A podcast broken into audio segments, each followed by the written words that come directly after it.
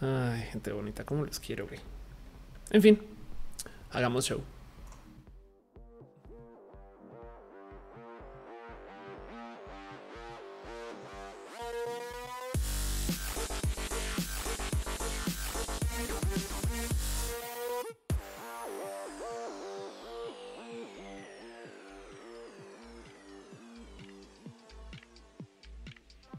Hey, ¿qué tal gente del Internet? Gente bonita, gente que, como dice eh, Diana Sepúlveda, que tiene correo hace por lo menos dos décadas, güey. Vi este tweet y se los juro que apenas lo vi automáticamente. ¿Por qué estoy tan vieja? Y entonces recordé mi época en el Titanic y cuando este aventé la joya y ahora me sentí este, un poco rara porque yo, de hecho, no solo tengo 20 años con mi correo electrónico, este, tengo mis correos desde hace por lo menos 20 años. O sea, desde que tengo recuerdo y uso de la memoria, yo guardo mis correos electrónicos y los uso con, no sé, los busco, yo no sé qué hago, pero bueno, en fin. Sean bienvenidos a Roja, el show que se hace desde mi casa, que yo produzco, edito, muevo, cambio, eh, switcheo, que hago literal acá desde esta laptop, que hago para por y con ustedes, que se hace explícitamente para darnos un gran abrazo cariñoso eh, una vez a la semana para vernos y demás. Que además, muchas gracias a ustedes por darme un poquito de camino y paciencia con esto. No pude hacer el lunes pasado. Em, para los que no saben o, por los que no les haya dicho es porque estuve eh, lidiando un poquito con un tema de salud y ahorita les cuento más de eso. Em, nada grave, pero también a fin de cuentas hay gente que está suscrita a este canal desde eh, varias plataformas, hay gente que paga en el Patreon y demás. Entonces también eh, no quería evidentemente que se volviera este gran y largo camino. Yo estoy bien. Todo esto se hace desde mi casa y así las cosas, dice Mauricio eh, Pola. Han pasado 84 años. Y pues sí, justo este show eh, tiene varias dinámicas, pero sobre todo estamos transmitiendo en varios lugares. Este show no podría existir en la tele, no puede existir en la radio, aunque somos podcast también. Entonces, si usted está escuchando esto en Spotify, muchas gracias. También si lo está escuchando en la app de podcasts de Apple, se agradece mucho que sean parte de esto. Pero no obstante, esto está aquí en vivo. Entonces, si pueden llegar en vivo, chido. Y se trata justo de esto, de platicar, vernos, repasar un poquito las cosas que pasaron la semana. Yo tengo una cantidad como de temas que me gusta levantar y no obstante, primero les quiero dejar en claro que sí hay un chat. Esta cosa que aparece acá, si están en YouTube, si están en Spotify, imagínense que aquí sale algo que se llama el chat, que es ustedes, no Asael, Crisa, Beis, Acusi eh, de Q, este eh, Aldo, Mauricio, Pola y todos ustedes, usted, usted arrobas que están aquí, em, pues agradezco mucho que también se asomen por acá. Pero justo como hay un chat, yo literal a veces voy a parar el show y leer el chat y se trata un poco de eso. Los shows y los streams en vivo suelen ser estos espacios donde la gente se sienta como nomás a responder preguntas. Em, hay una sección al final para eso y pues por ahora nos acompaña básicamente el cariño, el amor y detrás del chat ahí alcanzarán a ver de vez en cuando que hay una planta abortera. Esa abortera porque tiene puesto su este pañoleta verde y pues ni modo, así es. O sea, si esas son las preferencias de eh, la política que quiere apoyar la planta, así las cosas. Manuel Arias Torres dice salud desde Santa Rosa, California. Muchas gracias. Hoy justo estamos transmitiendo el jueves, em, pero antes de arrancar a contarles el por qué y hablar un poquito de eso, porque me prometí que lo iba a hacer ya cuando volviera Roja. Nomás les quiero recordar que como tenemos chat, también hay sistemas de monetización. Ese dinero, no les miento, es justo lo que hace que este show funcione, porque en últimas no solo la computadora, sino eh, los equipos de audio, este micrófono. Saben, ahora estoy usando un teleprompter para poner las preguntas allá, para poder leer las preguntas allá, que no aprenda a hablar. Eso es otro tema. Em, y también me encargo justo de tomar todo, todo eso que usan ustedes para asegurarme que exista más roja. Em, mientras más me apoyen, más me ayuden, más roja puedo hacer. Entonces se agradece. Y justo por eso tengo una promesa con la gente que está suscrita de literal leer sus nombres. Así que quiero dar un agradecimiento especial a la gente que se suscribió y me apoya desde el Patreon. A Ana, analógicamente, quien es básicamente mi Patreon favorita de la existencia. David Álvarez Ponce, patrones de tiempos inmemorables, Trini, Patacoins, Maritza Bernabé, Alex Melo, alias Elets, Cabeza Olmeca, que Rubio, Francisco Godínez, quienes, quienes han estado desde hace mucho, mucho, mucho, mucho tiempo. Em, y también a la gente que eh, me apoya desde YouTube. Eh, ustedes saben quiénes son, pero si no, un abrazo a Bruno Alfaro, G, Jenny Ramírez, a la locomotora, hígado de pato tatoso, Leonardo Tejeda, Pastel Cocoa, a Cira Strange y a la gente que se suscribe también desde el Twitch, a Imrayo, Fabián Ramos, Andrés Togas, José Saurus, Hall Hernández y Aglan Farhol. Asumo que eres Hernández. Este, gracias por ser parte de esto y darme este apoyo. Em, justo normalmente tenemos eh, una persona que está aquí como moderadora. Hoy no está eh, y, y, es porque está haciendo algo muy bonito, em, pero confío en que se comportan. y si no, pues entraré yo y seré eh, el martillo. Si alguien eh, más tiene eh, derechos o permisos o licencias o autorización de moderación, avisen. Y si sienten que hay que moderar a alguien, también avísenme en el chat. Yo les estoy leyendo de todos modos. Dice Esmeralda que Ondi, dice Christopher Virgen. Te admiro, te admiro y respeto. Muchas gracias. Muchas gracias. Quería saber si es algo como física. Em, pues no soy líquida, pero perdón. También soy bien idiota, no?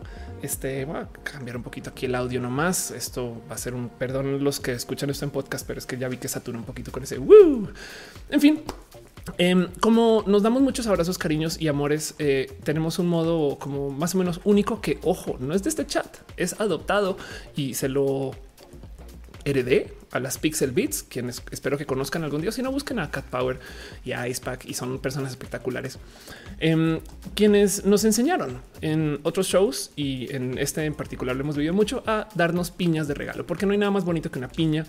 Eh, a menos que usted viva en Argentina, en cuyo caso lo siento, eh, porque todo el mundo va a pensar que usted es creído, creída o creíde y así las cosas. Dice Andrés Castillo, en vez de ir a trotar, te voy a ver mientras como galletas. No, Andrés, me haces el favor y te vas ya y haces cosas ese juicioso eh, o, o, aplicado o aplicade. En fin, dice Daniela, gracias por estar acá. Muchas gracias a ti. Muchas gracias a ti. Este y pues justo también como lo hago todos, todos los lunes. Hoy es lunes. Si ustedes quieren que sea lunes, va a ser lunes. Si ustedes no quieren que sea lunes, no pasa absolutamente nada. Em, me doy una pasadita por una cuenta en Twitter que se llama el bot de colores. El bot de colores es una cuenta eh, programada, como dice ahí, por Canek Zapata. Canek Zapata es una persona espectacularmente divertida, eh, quien programó esta cuenta básicamente porque quiere recordarnos que el mundo está lleno de odio. Y dice si soy de Culiacán, no salgan a, tratar. Si eso es verdad, cuídense. Em, y, justo eh, esta cuenta lo que hace es que tuitea todos los colores del arco iris, todos los colores que existen, como magenta sexual, naranja carnívoro, magenta programado, gris crema, rojo cuadrado, el verde desvelado, el lila no binario, el café puntilístico, eh, el verde, lo que se ve no se pregunta, y el azul bioluminescente, eh, que de paso son colores em, que son no solo totalmente reales y 100% eh, fácticos y, creados dentro de la paleta de Crayola de los últimos 50 años, sino que también em, son colores que existen acá para recordarnos tristes historias, porque yo tengo una mala maña de asignarle colores o de recordar una cantidad de historias de mi vida según los colores como que, me recuerdan un poquito, ¿no? Por ejemplo, en morado artístico me recuerda una triste historia em, de un amigo que justo era artista. Em, pero el problema es que siempre que íbamos a cualquier lugar, como era bien artista, él era bien también de morado.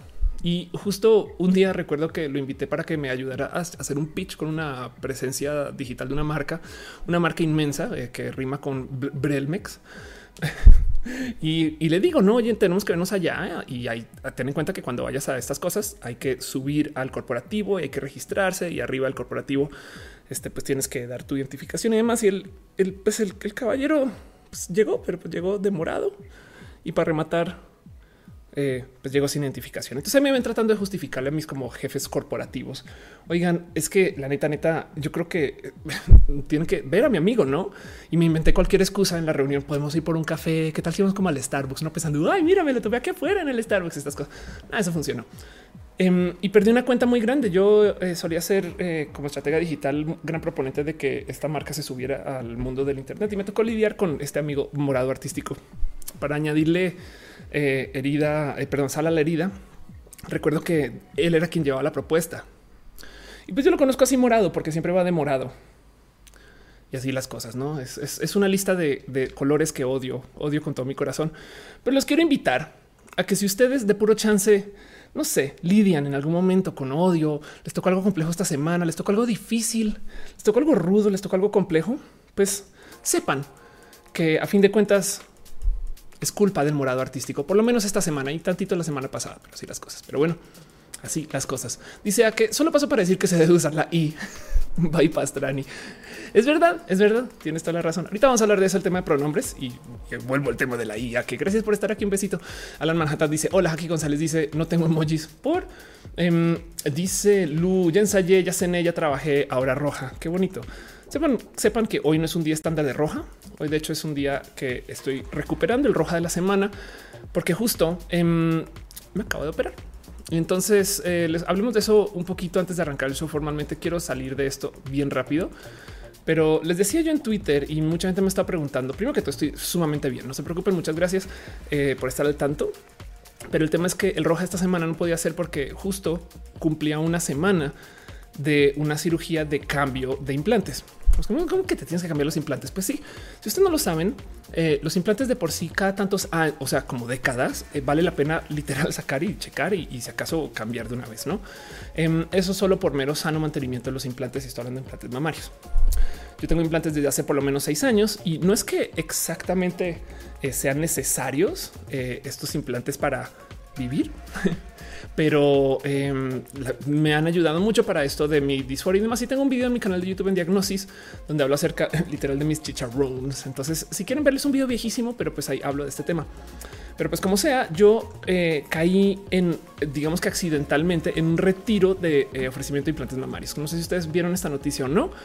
Pero el cuento es que estos, estos implantes mamarios marca Allergan em, están atados estadísticamente con un raro tipo de cáncer.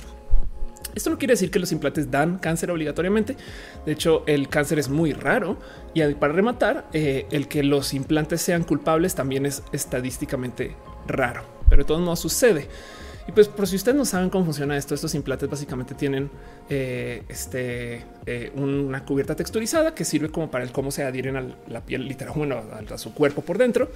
Y en este caso en particular, em, eh, esa cobertura texturizada es la que te hará esa como serie de químicos que potencialmente están atados con cáncer. Motivo por el cual yo fui con mi doctor, con mi cirujano plástico, le platiqué y lo que concluimos como por literal, digamos que por mi paz mental fue reemplazarlos. Em, dice Suri, ¿por qué mi hija pregunta? Mi hija de cinco años pregunta por qué esa muchacha habla como un hombre y dile por qué es así de cool. Cristian Jara dice: Te sigo desde hace poco, pero me encanta tu contenido. Muchas gracias. Muchas gracias. Quiero conocerte en persona. Cuando voy, quiero ir a Cartagena. De hecho, estuve hace mucho tiempo, pero tengo que volver. Es un hecho. Es un hecho. Mariana Lafabi dice que le gusta mi labial. Lo tengo allá. Es un labial. Lo compré en Mac hace mucho tiempo, pero si me preguntas fuera del show, te lo puedo buscar y te mando la fotito de cuál es. Em, pero bueno, entonces el caso es eh, justo fui con mi, con mi doctor y, nada, hice un reemplazo de, implantes para los que tienen esta curiosidad que me lo está preguntando mucho. Mis implantes de antes eh, yo manejaba 495 cc en cada lado. Em, ese es el volumen del implante, si lo quieren ver así. Ahora tengo 515, algo así. Entonces, básicamente no es que haya hecho más, sino que por mi propia sana paz mental cambiar los implantes y se acabó.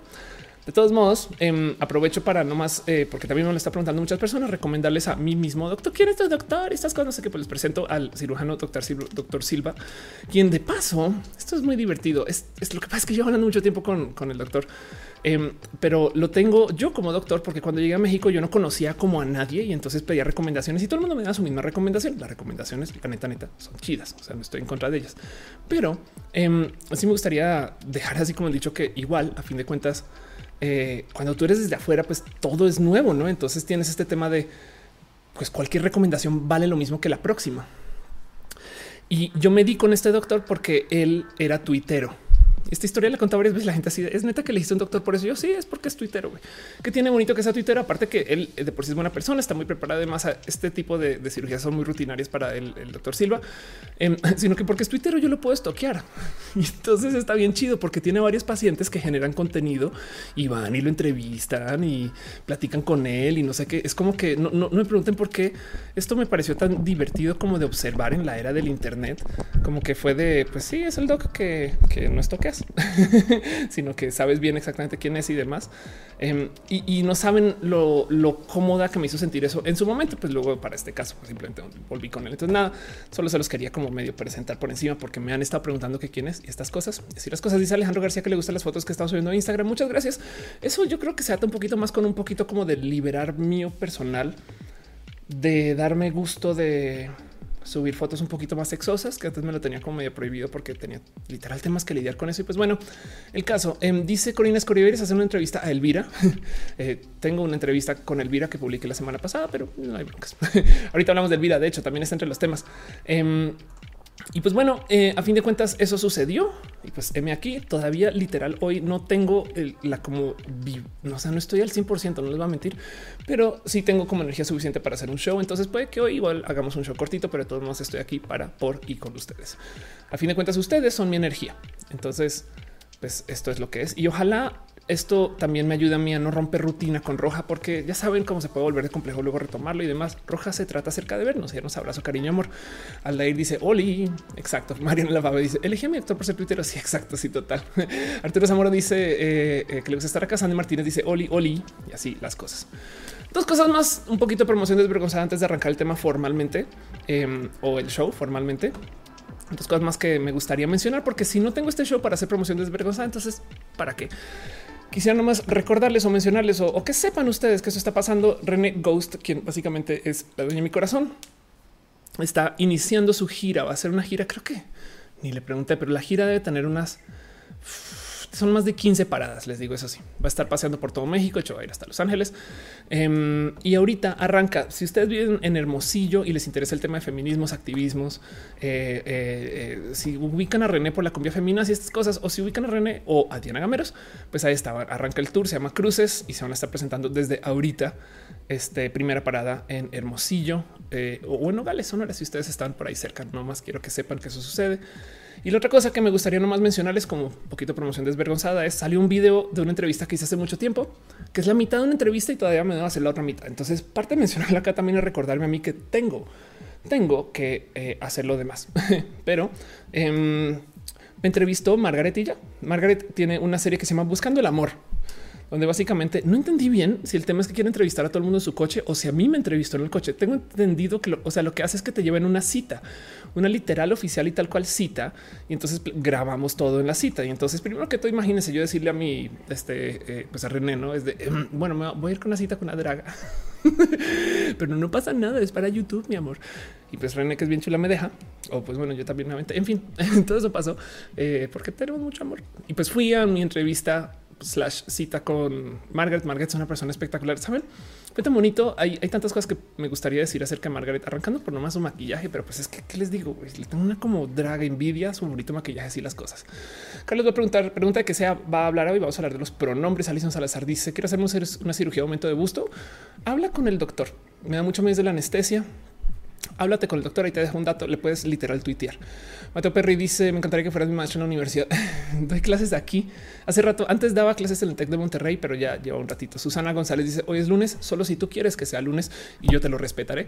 Ulises dice: Cuando subes el video del stand up, ah, em, el poema que leí, ah, sabes que tengo que editar todo eso, pero sí, em, es muy probable que vuelva a leer los poemas tal cual.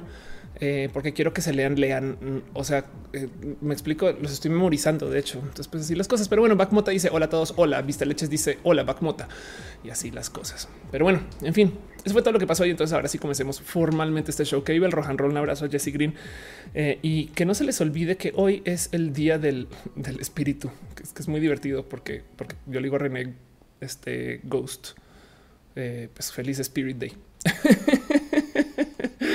y así las cosas. Eh, arrancamos este show bien y cómo va. Y para los que no saben, de paso, el Spirit Day em, es justo eh, aquí está. Es un día anual de la conciencia LGBT y celebrado el tercer jueves de octubre en Canadá. Se inicia en el 2010 por la adolescente canadiense Britney Macmillan. Y miren, lo único que tienen que saber ustedes es si no lo ubican, la bandera LGBT que pasa está aquí atrás, eh, tiene una serie de colores. El color morado o púrpura identifica el espíritu. Es, literal, es como toda esa como unión etérea de lo que hace a la gente LGBT o lo que, lo que nos hace tener este orgullo, no como que es como la unión de, de todo lo que nos hace o forma como comunidad.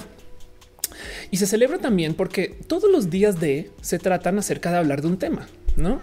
O sea, la idea, la idea es hablar acerca de ese eh, espíritu para hablar acerca de eso que nos motiva a ser eh, gente LGBT. En mi caso en particular, mi motivación es que yo no quiero que nadie sea como yo que encuentre la transición a los 28 o más. Yo creo que la gente sepa que se puede transicionar desde los seis años y hoy vamos a hablar de eso. Em, y por eso soy como tan vocal y tan tuitera y tan youtubera y por eso traigo el tema, porque, porque cuánto me hubiera gustado que alguien a los 14 me hubiera dicho, oye, Ofelia, puedes transicionar. No saben como que yo no sabía. Entonces, pues así las cosas. Dice Rina Inverse. Qué bonito jueves de luna roja aquí. Muchas gracias por estar acá. Carlos dice que vio el video de TED. Muchas gracias. Este y dice Geral que le gustó su, que le gustó el episodio de Margaret y a mí también un chingo. Margaret es tan pinche cool. Ya dice, te podrías hablar de los de les mushes. Puedo, puedo hablar, debería hablar un tema. Es más fácil que lo voy a guardar como eh, vamos a hablar de, la cultura mush en general, porque sí he visto cosas raras con eso. De hecho, el otro, el alguien me decía que la gente mushe eh, ni quieren ser LGBT. Y yo no, no sé si están así. Es un tema más como de eh, es un desde lo identitario de otra esquina, es diversidad. Pero bueno, en fin, Dice eh, Covenarse. Eh, casualmente Spirit Day se representa con morado artístico. Total, totalmente de acuerdo. Entonces, pues bueno, el caso es que feliz y al espíritu. Y arranquemos formalmente este show. ¿De qué va el show? Nomás para que lo tengan presente de nuevo. Vamos a hacer par secciones. Al comienzo a hablar de un tema en particular. Vamos a hablar de pronombres. Luego vamos a repasar pequeñas noticias de cosas que pasaron la semana. Luego vamos a hablar de ciencia y tecnología. Luego vamos a hablar de vida y lo LGBT. Dos temas en particular, uno de ciencia, uno de vida.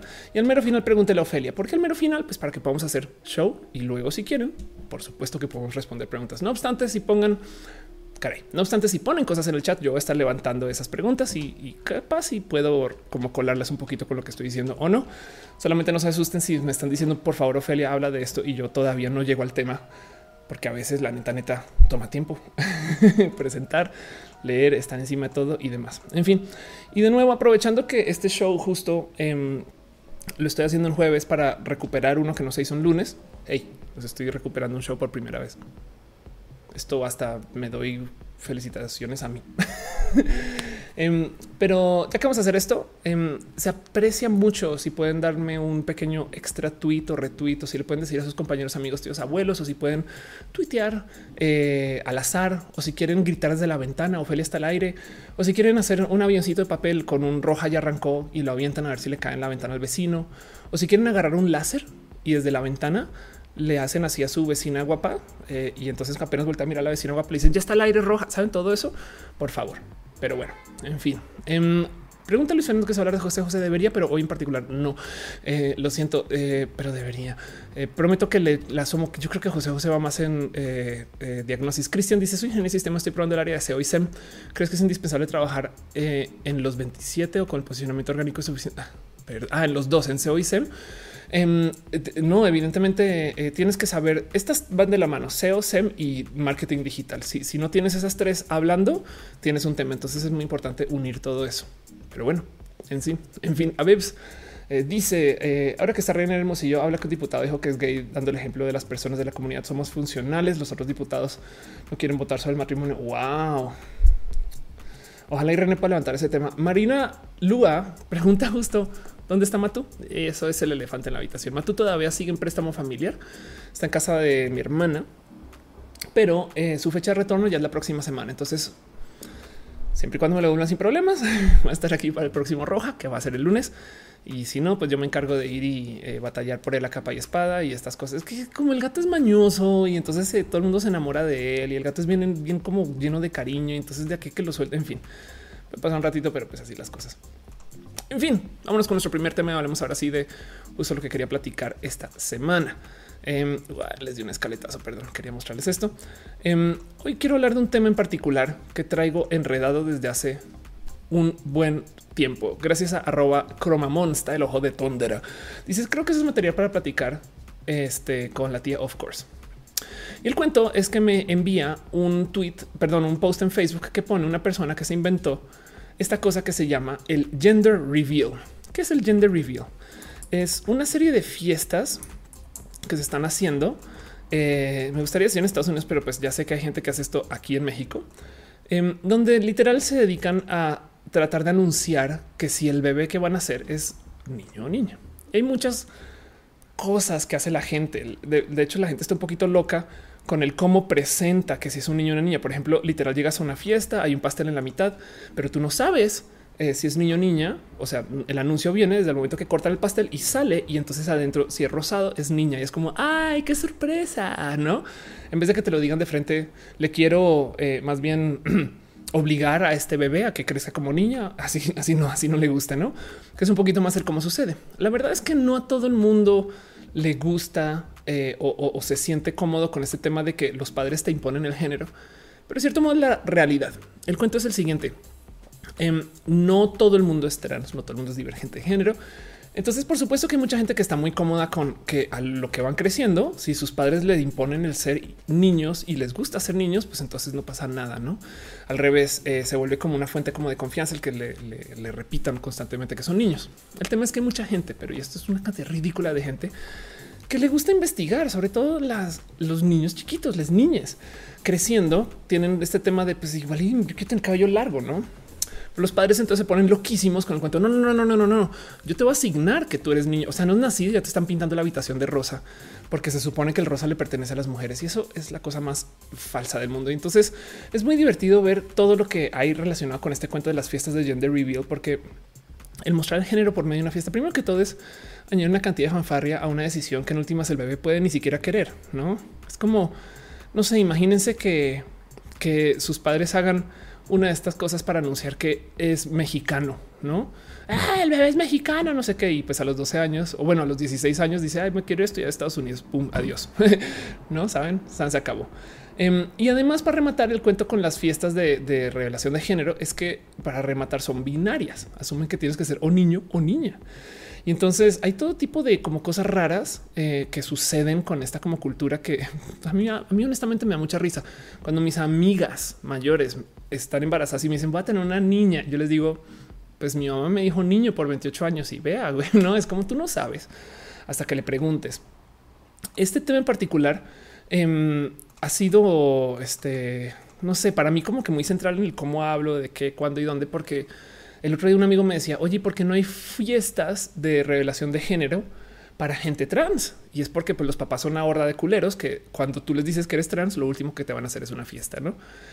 Pero sería chido. Em, y como sea, em, dice Metal Blood como cuando uno es bautizado. Exacto, que nunca, nunca se preguntó nada por eso. Dice Irene Hell como el video de Backdoor. No hice ese video, pero creo que sé exactamente por dónde va, porque es que el tema es que también han aparecido varias fiestas de estas que se han ido al caño rápidamente. Yo creo que la más épica de todas Em, estuve tuiteando una donde unos güeyes le están tratando de golpear al globo y luego se va. Y entonces yo me reí mucho porque ese es el bebé que es no binario, no? Pero en este caso en particular, creo que la más épicamente peligrosa y explosiva es esta que sucedió el año pasado, que eh, eh, se hizo. Esto sucedió, creo que fue en Arizona, si mal no recuerdo, pero pues como sea, un padre puso una literal bomba, una literal bomba que explotaba o se le disparaban desde lejos este, y cuando disparas, entonces explota y se ve que es azul porque va a ser un niño. Pero el tema es que la bomba que puso luego comenzó un incendio este, forestal de, como dice acá, 47 mil acres. y se acuerdan ese mega incendio del año pasado. Em, esto fue el año pasado, creo. A ver si por aquí está la fecha o esto fue ahorita 28, sí, 28 de noviembre del 2018. Este incendio del año pasado este sucedió porque un padre quería eh, demostrarle al mundo que su bebé se le iba a asignar hombre. Entonces, estas cosas son, vienen, pueden buscarlas, se pueden divertir un buen rato, porque la verdad es que son, son bien tontas. Em, y, de nuevo, son tontas porque para rematar son cosas que hoy en día, en este mundo donde tenemos ciencia para atravesar el género, em, son hasta un poco anacrónicas. Pero entonces acá es donde ustedes se preguntan, pero espera, eso no es la ideología de género, Ophelia. O sea, eso no es la obligación de que ahora, ahora resulta que no le podemos decir a los niños que son niños, a las niñas que son niñas. Y esa es una plática que justo quiero tener un poco con ustedes. Pero bueno, primero que todo, eh, quiero un agradecimiento eh, especial a este a, arroba cromamonsta, em, quien justo me decía que quería que viera esto, porque es que para rematar el cuento es que el creador de la gender reveal, o sea, la persona que se inventó esta como costumbre, esta cosa que se volvió súper viral y ahora que, que ahora mucha gente está haciendo, puso un post en Facebook diciendo, oigan, esta es una práctica tonta, o sea, era una bobadita, se supone.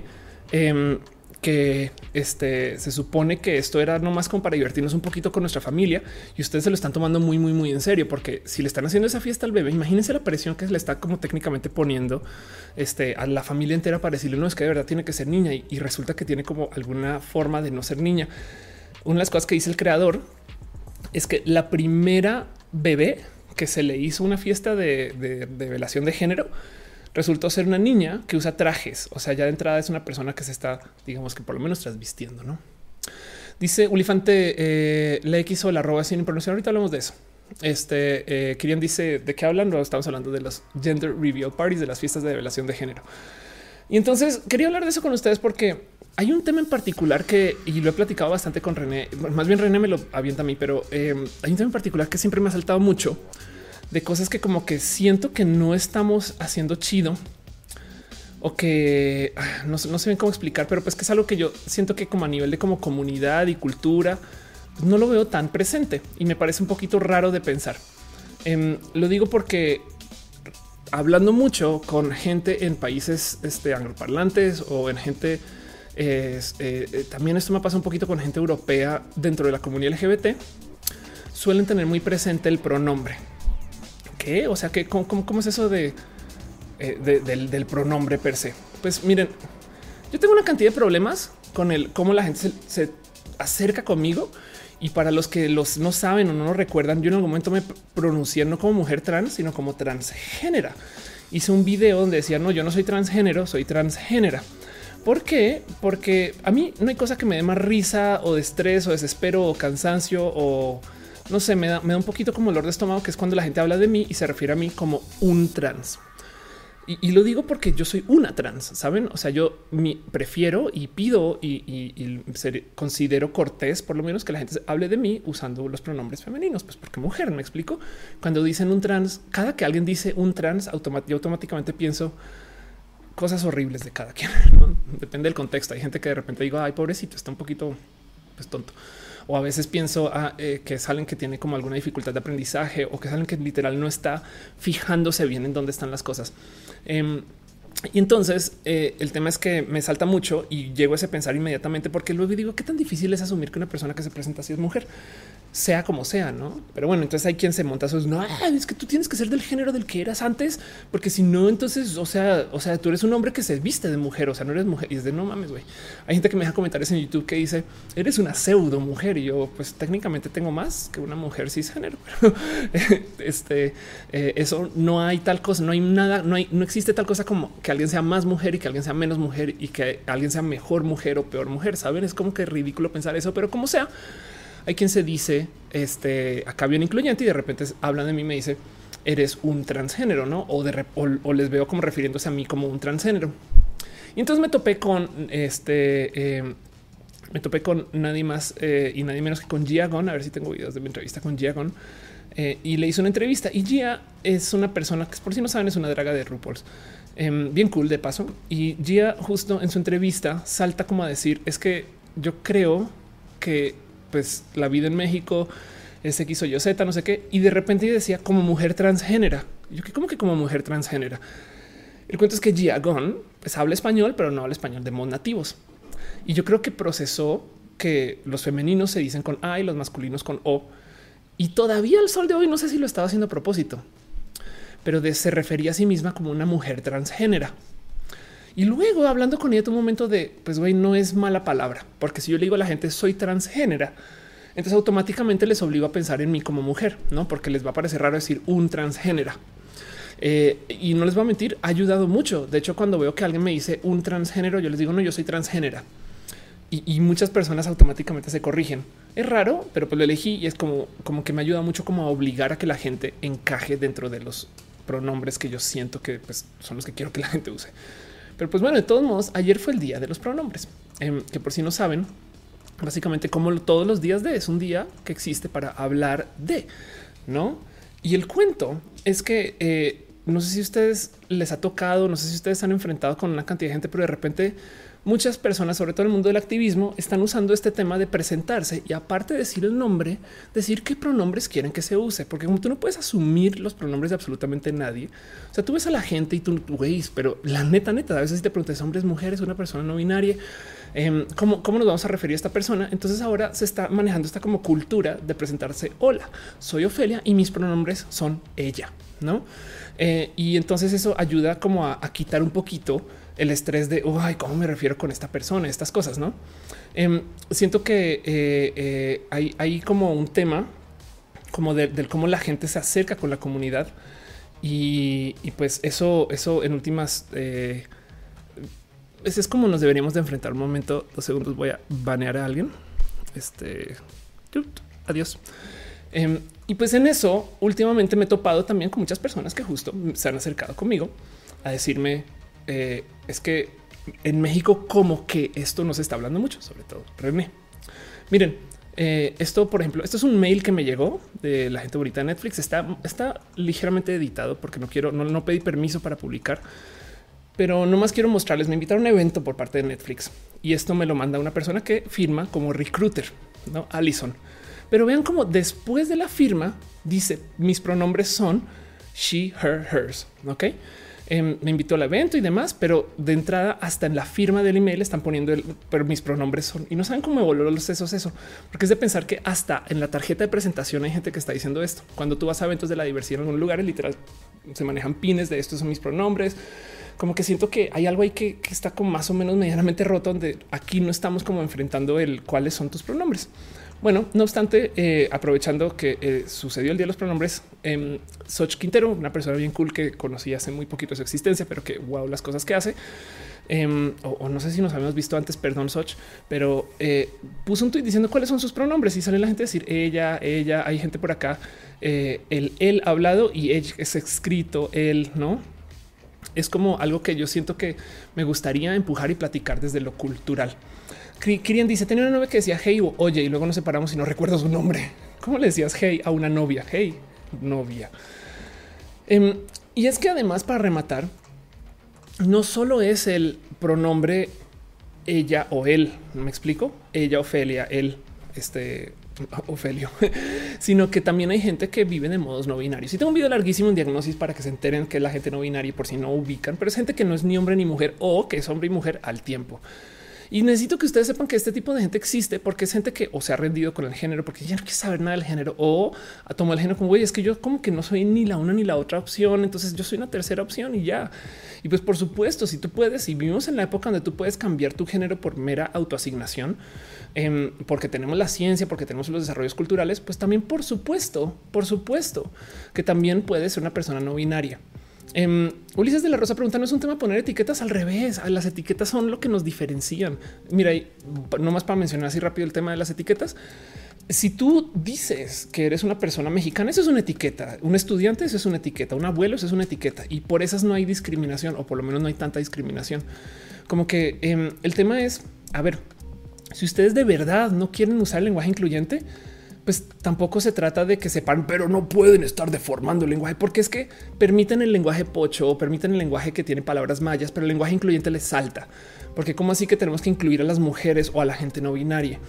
Em, y, eso no me ha dejado de impresionar desde que hablé del lenguaje incluyente hace mucho tiempo, porque en últimas permitir que alguien les diga mis amigues, yo creo que se requiere de tantito de imaginación para decir, ah, quiso decir mis amigos o mis amigas, me explico, pero la gente de verdad se pone como en su caballo de este, digamos que de la decencia supuestamente súper permitida por la RAE, además, y salen a decir es que, pues es que eso no existe.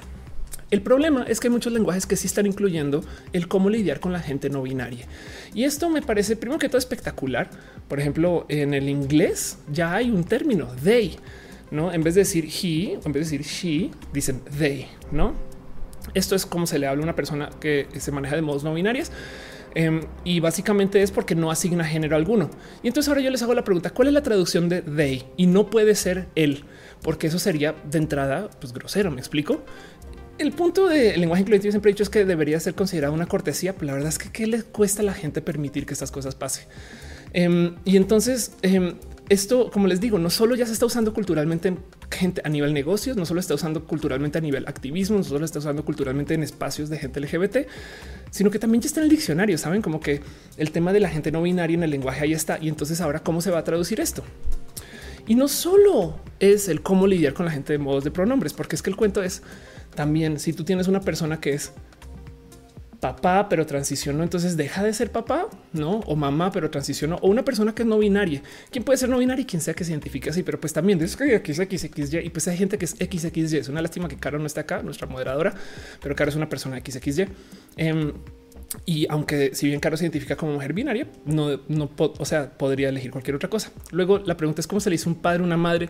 Y quiero que vean nomás la cantidad de propuestas que hay en el lenguaje inglés para hablar de mamá y papá, Modi, Pami, Sasa, Mada, Sen, Nivi, no para hablar de hermanos Pibling, eh, Hansul Cousin, no? Este eh, y, puedo, puedo seguir. Me explico como que hay una cantidad inmensa de, propuestas de cómo se le dice a un primo que no es una persona binaria, porque no se podría ser en español prime.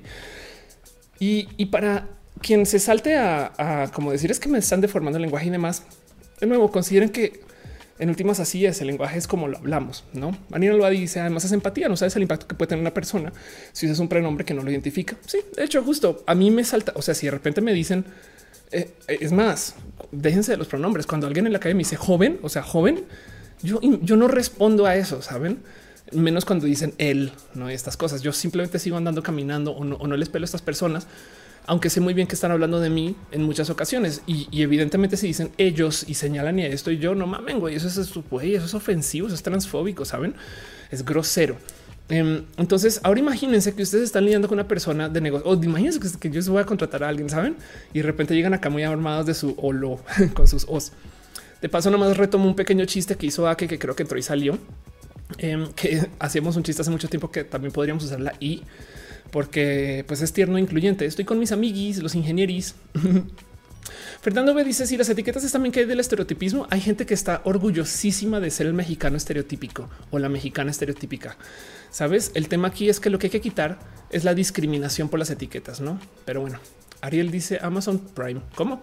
Ulifantes dice como no soy binario eh, y tengo hija, soy mapa, soy demi girl, pero mame sonaba feo. Así que mapa está bien. Exacto. Y es que em, fíjense que, por ejemplo, en Suecia hay un pronombre que es gen. Eh, gen básicamente es un pronombre neutro, igual que el they Em, pero pues así, y, como lo dices, producto de una cultura, eh, tiene un origen feminista, pero en últimas eh, se apropia por parte del movimiento transgénero. Y no más por dejarlo en claro, hay gente transgénero que transiciona de asignado hombre o mujer al nacer a persona de género no binario. Entonces hay gente trans que no quiere que les digas niña, sino niñe. ¿Me explico? Y yo creo que eso no es para nada complejo. Y entonces, ¿por qué estamos atrapadas aquí?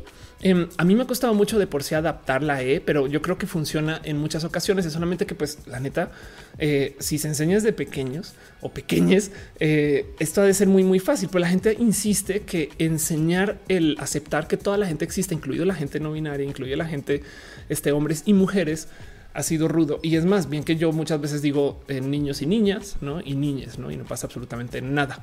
Em, dice Kirian en mi cédula, mi cédula dice mujer. De hecho, dice sexo mujer. David González dice aquí en Guanajuato tenemos quedito y no está avalado por la RAE, pero todo el mundo lo usa. Total, exacto. Y de nuevo, no más les quiero recordar, vivimos una época donde la determinación de género nunca la hace tu genética XXXY. ¿Qué quiere decir la genética XXXY de paso? Creo que todo nadie se hace un cariotipo para saber si es hombre o mujer. Arranquemos por ahí. Si ustedes insisten que el XX y el XY determinan, me gustaría ver sus cariotipos, porque igual ustedes no saben si son del otro género. Em, pero el otro lado, eh, el, cuento es que como se determinó eso originalmente, se asumió que quien tenía cierta eh, genética alrededor de sus genitales entonces tenía que ser hombre, pero asumiendo que quien tenía unos genitales era hombre o era mujer. ¿Hace sentido? Y eso hoy en día ni al caso. Vivimos en una sociedad que literal puede tener una cantidad de mujeres con falo y una cantidad de hombres con vagina y es completamente hasta legal, ¿no? En la gran mayoría de países. Pero el tema aquí es que justo em, queda colgado este tema de, de los cromosomas porque nadie como que puede checar sus cromosomas. Es más, de hecho ustedes pueden tener cromosomas diferentes en los brazos, que las piernas, que la nariz, que los genitales. Eso se llama mosaicismo. Y hay una cantidad de gente que es genéticamente XY, pero se desarrollan este, sin transicionar de modos que son estereotípicamente considerados como femeninos. Entonces, todo eso está muy presente, ¿no? Vivimos de nuevo en una época que determina el género de modos que en, es que en últimas no, no es para nada binario. Em, eh, eh, es como tan complejo el saber quién es de cuál género y cómo, cuándo, si tiene su genética, se reye, si no, si tomó ciertas hormonas, y no la recibió, si se crió en tal lugar, cuando entró a la pubertad cambió, todas estas cosas, ¿no? Todo eso, sin mencionar todavía el tema de los síndromes. Entonces, si el género fuera una condición congénita, la curamos básicamente. Y ya, y entonces hay de modos de determinar el género. De hecho, eh, si quieren sentarse a buscar eso con gente educada, porque es que lo que dicen es que la biología, güey, la biología este, de 1800 y 1900, quizás no, pues la biología moderna desde lejos acepta que el género es un espectro desde hace mucho, mucho, mucho, mucho tiempo. Y lo que tenemos es un poco de rezago cultural porque mucha gente que insiste en que hombre es quien literal, quien puede embarazar a la mujer y mujer es quien se puede embarazar. Pero esa determinación de por sí está bien rota porque consideramos que, por ejemplo, mi madre eh, tuvo una cirugía donde literal le, extrayeron su matriz por literal cuidado de su salud y entonces que ahora ya no es mujer, no? Entonces todo eso también está muy presente. Arilu dice lo que me gustaría es que arreglaran los pequeños errores en el lenguaje inclusivo con la E. Aún hay palabras que no se conjugan bien así. Sí. Y entonces el tema es, y nomás para eh, retomar todo esto, es que yo creo que ya pelear que exista la gente trans es bien tonto. O sea, de entrada hay mucha gente trans, punto y pelear que exista o no la gente binaria. No se puede hacer nada. O sea, ya existen, saben? Es como tú no puedes estar. Es, como decir, no estoy de acuerdo con los canadienses y es de pues bueno, ¿y qué vas a hacer? Güey? Borrar Canadá, sabes? Este ni modo, ahí están. Entonces hay que aceptar que los canadienses de paso no hablan tu idioma eh, y, tienen modos diferentes. Lo mismo, la gente trans aquí está, aquí estamos. La gente eh, que vive con géneros no binarios también aquí está, aquí estamos. Y, y al fin de cuentas, dejando el tema de los géneros no binarios, también está el caso de que hay mujeres y hay que incluirlas en el lenguaje también. Entonces tenemos que cambiar el lenguaje, pero de nuevo, eh, tenemos estos como raros sistemas donde la gente prefiere defender el lenguaje por lo sano y santo que es. Y eso es, yo creo que es una falacia eh, que se usa mucho para esconder misoginia. Y lo digo porque justo el lenguaje español, curiosamente, está diseñado de tal modo, y esto yo creo que es enteramente colonial, pero está diseñado de tal modo que la gente no sienta que está bien modificarlo. Yo no me he percatado de esto hasta que luego en algún momento hablando con alguien me dice, no es que en Estados Unidos, en el inglés, no en Estados Unidos, en el lenguaje inglés y en el alemán, por ejemplo, es muy normal tomar cosas y unirlas y hacer palabras nuevas y la gente las celebra, ¿no? Hay, palabrazos, hay cosas que dices que bonito. En el lenguaje español, en la comunidad de poetas, todo el día están haciendo plastilina con el lenguaje y salen con todo tipo de cosas y también funcionan de modos muy bonitos. Pero del otro lado, en México se suele defender mucho esto, o bueno, por lo menos en Twitter me lo han defendido así con es que la RAE dice. Para los que no saben, la RAE es la Real Academia eh, de Lenguaje Español que primero que todo tiene un serio problema de su institución. Esto es un tweet que me encanta mostrar. Gracias a Alex Osorio, que le tengo mucho cariño. No sé si estás en el chat, pero gracias por Twitter esto, porque es de mis tweets más mostrados casi. Donde topa ya vieron la edad promedio de los académicos de la RAE. Esta es la gente que determina em, el por qué no se debe de incluir a la mujer en el lenguaje español. Primero que todo, cuenten cuántas mujeres hay ahí, saben? Y segundo, vean la edad de estas personas. Esto es gente que cuando entró a sus 60 les tocó lidiar con el Internet en algunos casos. Mm. Entonces, evidentemente, la RAE no está muy a favor de que exista un lenguaje que incluya a la mujer, pero pues porque, porque la RAE en sí no es esto. Pero luego también yo les hago la pregunta de cómo que chingo es que la RAE vivimos en México. Me explico. En México tenemos este, la Academia Mexicana de la Lengua, pero nadie habla de esto, no? Como que está bien raro que de repente, para fines de defender el lenguaje y estas cosas que supuestamente es el motivo por el cual no les gusta el lenguaje incluyente, em, entonces se van con lo que se supone que dice España y eso, eso qué no? Del otro lado, el motivo por el cual tenemos que tener estas discusiones aquí, en este canal de YouTube y en Twitter y en la calle y en todos estos espacios es porque pinche RAE o pinche Academia Mexicana del Lenguaje de la Lengua Española no nos dan espacios para determinar. Me explico si ellos van a ser quienes mandan y van a decidir quién es o, van a decir que lo correcto y lo incorrecto como si se pudiera, porque de nuevo tenemos la palabra loch y tuch. Me explico en Yucatán eh, y, y la gente los usa sin problema. Entonces, por lo por qué chingados no aceptan que la gente ya tiene esta necesidad y que ya hay gente viviendo así y que entonces hagamos mesas de discusión y plática para ajustar el lenguaje para que se permita. Sería muy bonito. Me explico. Em, hay un movimiento en change.org, ya es un poco viejito, donde le dicen por qué no podemos reconocer un pronombre oficial para el género neutro en español. Entonces estamos nosotros discutiendo en Twitter que si, que si la E, que si la I, que si la X, que si la arroba. Y esto igual no se va a desaparecer, no? Mario Murillo dice mi nombre es poco común en mi pueblo y siempre que lo leían decían María. En aquel entonces eh, no sabía nada, eh, me hacían sentir muy mal. Ándale. Tengo una amiga que se llama Cristian. Su nombre de literal de bautizo, pues su nombre de, registro es Cristian y que le ha costado la vida en confusiones porque pues ella se llama Cristian, no es trans, pero por ejemplo cuando se fue a casar eh, las, iglesias literal le daban todo tipo de problemas porque es que acá dice que la boda entre como creo que era Cristian y Javier, ¿no? pero pues sí, pero Cristian es una niña. Em, dice este Simón Lizano dice que la mujer es un hombre hembra, así el sexismo. Ándale, total. Eh, y Channel One eh, nos hospedó un ratito. Muchas gracias. Y así se fue. Ultarcat dice eh, y que Dios es masculino. Sí, total. Eh, Cristian dice: Mi padre, la persona más machista del mundo, siempre me forma bronca porque me gusta tener cabello largo y pintarme las uñas. Soy hombre hetero, pero me gusta hacer lo que me dé la gana y soy un hombre libre. Sí, totalmente de acuerdo. Y es que en últimas, el tema de, de las niñas es ese que estamos viendo una época donde la neta, gracias al Internet, gracias a que tenemos educación, gracias a que la industria de la belleza, gracias a que mil, mil motivos, pues por qué chingados tenemos que limitar a la gente de ser solamente de un modo? Porque si lo piensan, lo único que estamos haciendo al imponer estos roles de género es literal poner un código de colores para la gente chiquita para decir esta es una persona con vulva, esta es una persona con pene. Y entonces esta persona va a poder inseminar y esta persona se va a embarazar y son bebés. No piensen en sexo con bebés, por favor, pero véanlos en su color rosa y azul. La neta, esa es la decisión del género. Es, es obligar. Ese es el sexismo de los roles del género. Es obligar a que si tú em, quieres vivir de modos femeninos, es más, piensen ustedes cuántas cosas del, del rol femenino. Yo soy una mujer muy binaria, me explico y me encanta. Pero cuántas cosas del rol femenino se tratan acerca de que la mujer haga menos uñas largas porque supone que no trabajas, cabello largo porque supone que te lo estás cuidando, sabes? Y, entonces no estás como la luz del campo, etc. Este figura, además, este tipo de cosas, tacones, eh, no como que todo es menos práctico porque tiene que demostrar que la mujer técnicamente el rol de género, tiene que demostrar que la mujer técnicamente está lista para literal embarazarse. Ahora a mí me encantan estos roles y los vivo, pero el que sean impuestos es lo que me, lo que me rompe. Si un niño se quiere poner este, extensiones o maquillar. ¿Cuál es el pinche problema? Ahora se supone que los confundidos son los niños y la verdad es que no, para nada. Los confundidos son los padres porque los niños saben muy bien lo que quieren hacer. Es, es imagínense, un niño quiere ser feliz porque quiere ser niño un ratito. Este y, y qué tiene, no? Ese tipo de cosas. Eh, dice eh, eh, justamente preferiría que existiera una buena adaptación. Las palabras señores o presidenta no me dejan.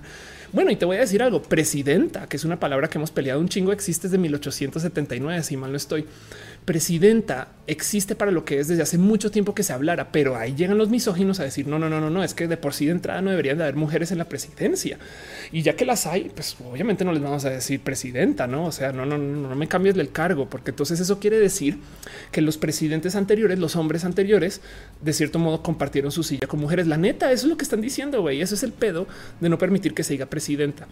Em, que de nuevo es palabra de diccionarios de hace más de 100 años. Vanilla eh, dice la esencia del lenguaje es que la comunicación nosotros únicamente tenemos la última palabra. Es como cuando aceptaron cantinflear en la radio de su utilización en la sociedad mexicana. Exacto, pero hay de que acepten que hay gente de género no binaria. ¿Me explico?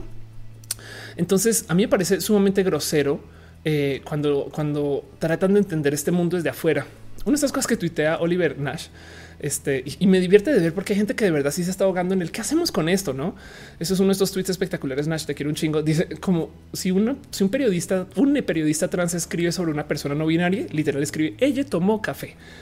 Pero si una, si una, un periodista suele ser una persona cis o poco educada en el tema, escribiendo la misma persona, va a poner la persona que prefiere identificarse como género no binario, a pesar de ser asignada como mujer al nacer y que usa pronombres neutros.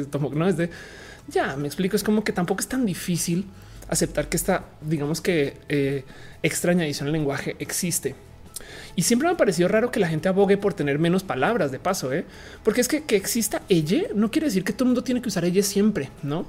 Eh, eh, es, como es raro pensar que, le teman tanto a que existan estos como raros y, estos como si quieren ver los nuevos modos, quizás o algo así. Pero bueno, dice Sergio Ruiz, además de encontrar más posibilidades para el lenguaje incluyente, impulsaríamos a las lenguas nacionales. Totalmente de acuerdo. María Murillo dice Netflix sacó una serie en pocas palabras. Hay un capítulo muy bueno sobre la diferencia salarial entre la mujer y el hombre. Total, total. Eso también lo recomiendo mucho. Porque es que la gente que está en contra de esto, esto me lo topé justo viendo un video de YouTube de, temas militares. Miren, yo soy muy fan de las fuerzas militares en general y de del análisis militares de hace muchos ayeres. Esto lo tengo desde hace mucho, mucho tiempo. De hecho, soy una recomendación. Asúmense por este canal que eh, tiene muy poca vida, pero es sumamente bueno no me acuerdo si fue en este video en particular, pero copié el link, em, pero que habla acerca como de eh, las fuerzas militares de varios otros países. Eh, y justo por ahí en los comentarios alguien dice, mientras tanto en Estados Unidos acá somos los campeones de los estudios de género.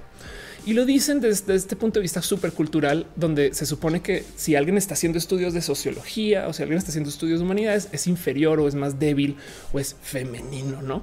Y eso me parece tan pinches cruel de considerar porque hay lo que quieran en estudios que topan que mientras más se permita la diversidad, más desarrollo hay.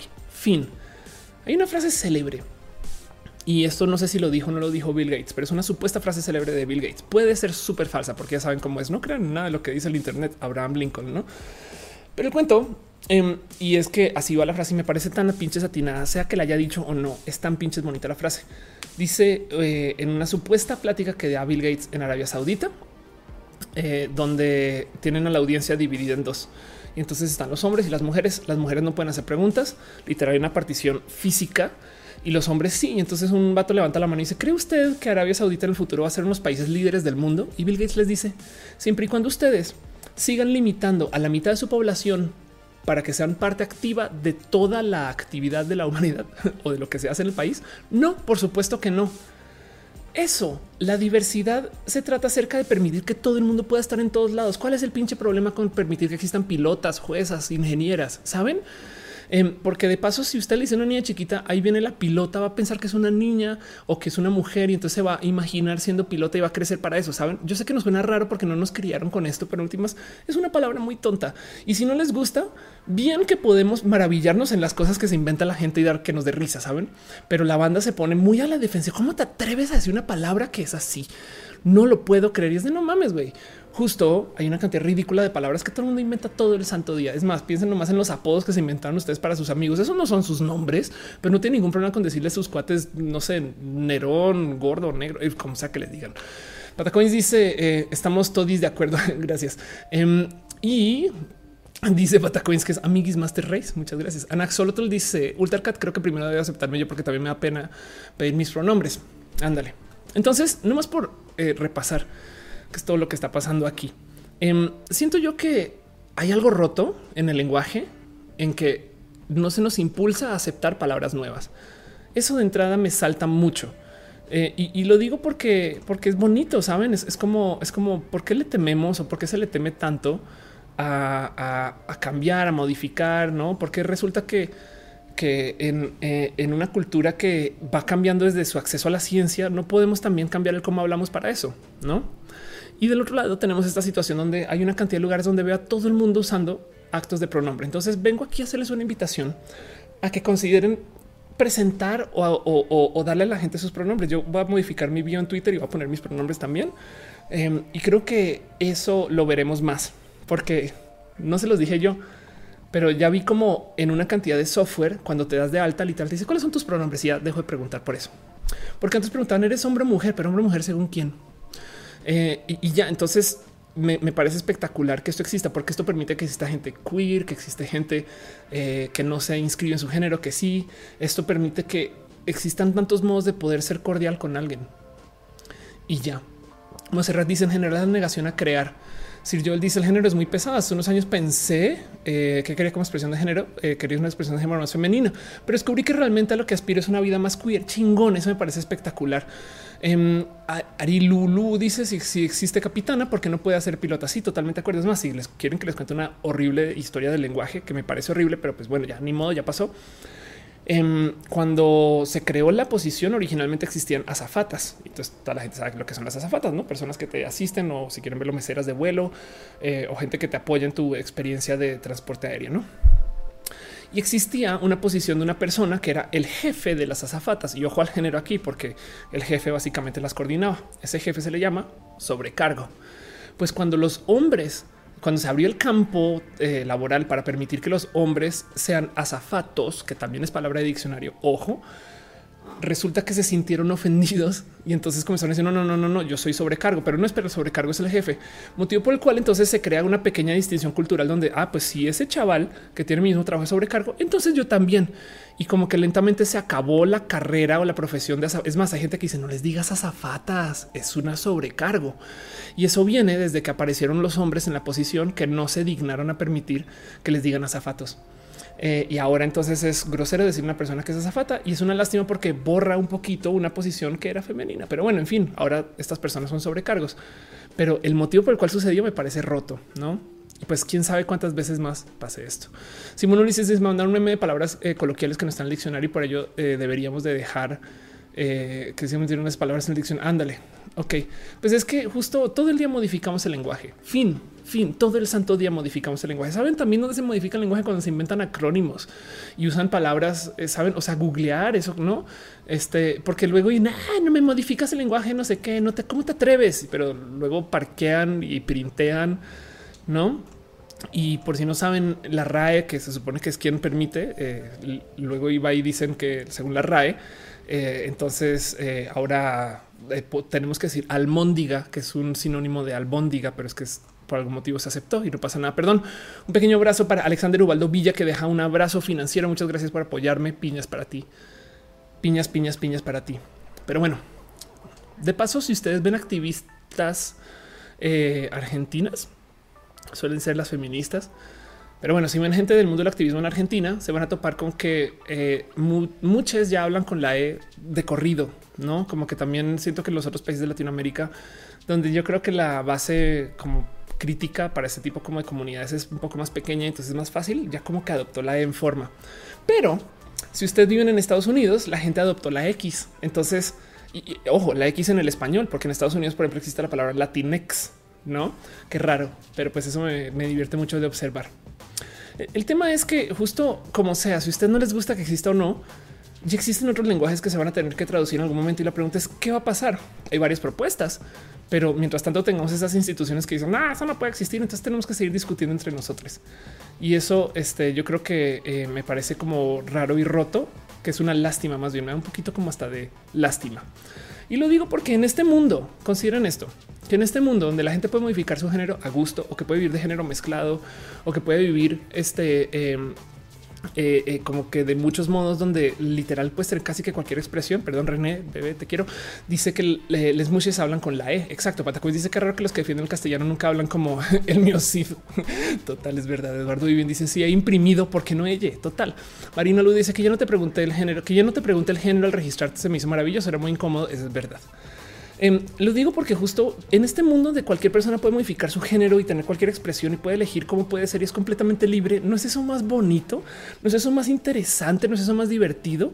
Y, es que hay muchas cosas que van a venir en nuestro futuro. Hay otro término del cual quiero hablar y yo creo que le voy a dedicar todo otro pedazo en otro show acerca de la preferencia genital. La preferencia genital es este cuento de cómo hay gente que le encanta, eh, eh, o sea, que, se vive y se de, viene heterosexual, pero no quiere estar con una persona que tenga un falo. O al revés, hay gente, eh, chicos gay, que no quieren estar con un hombre que no tenga pene.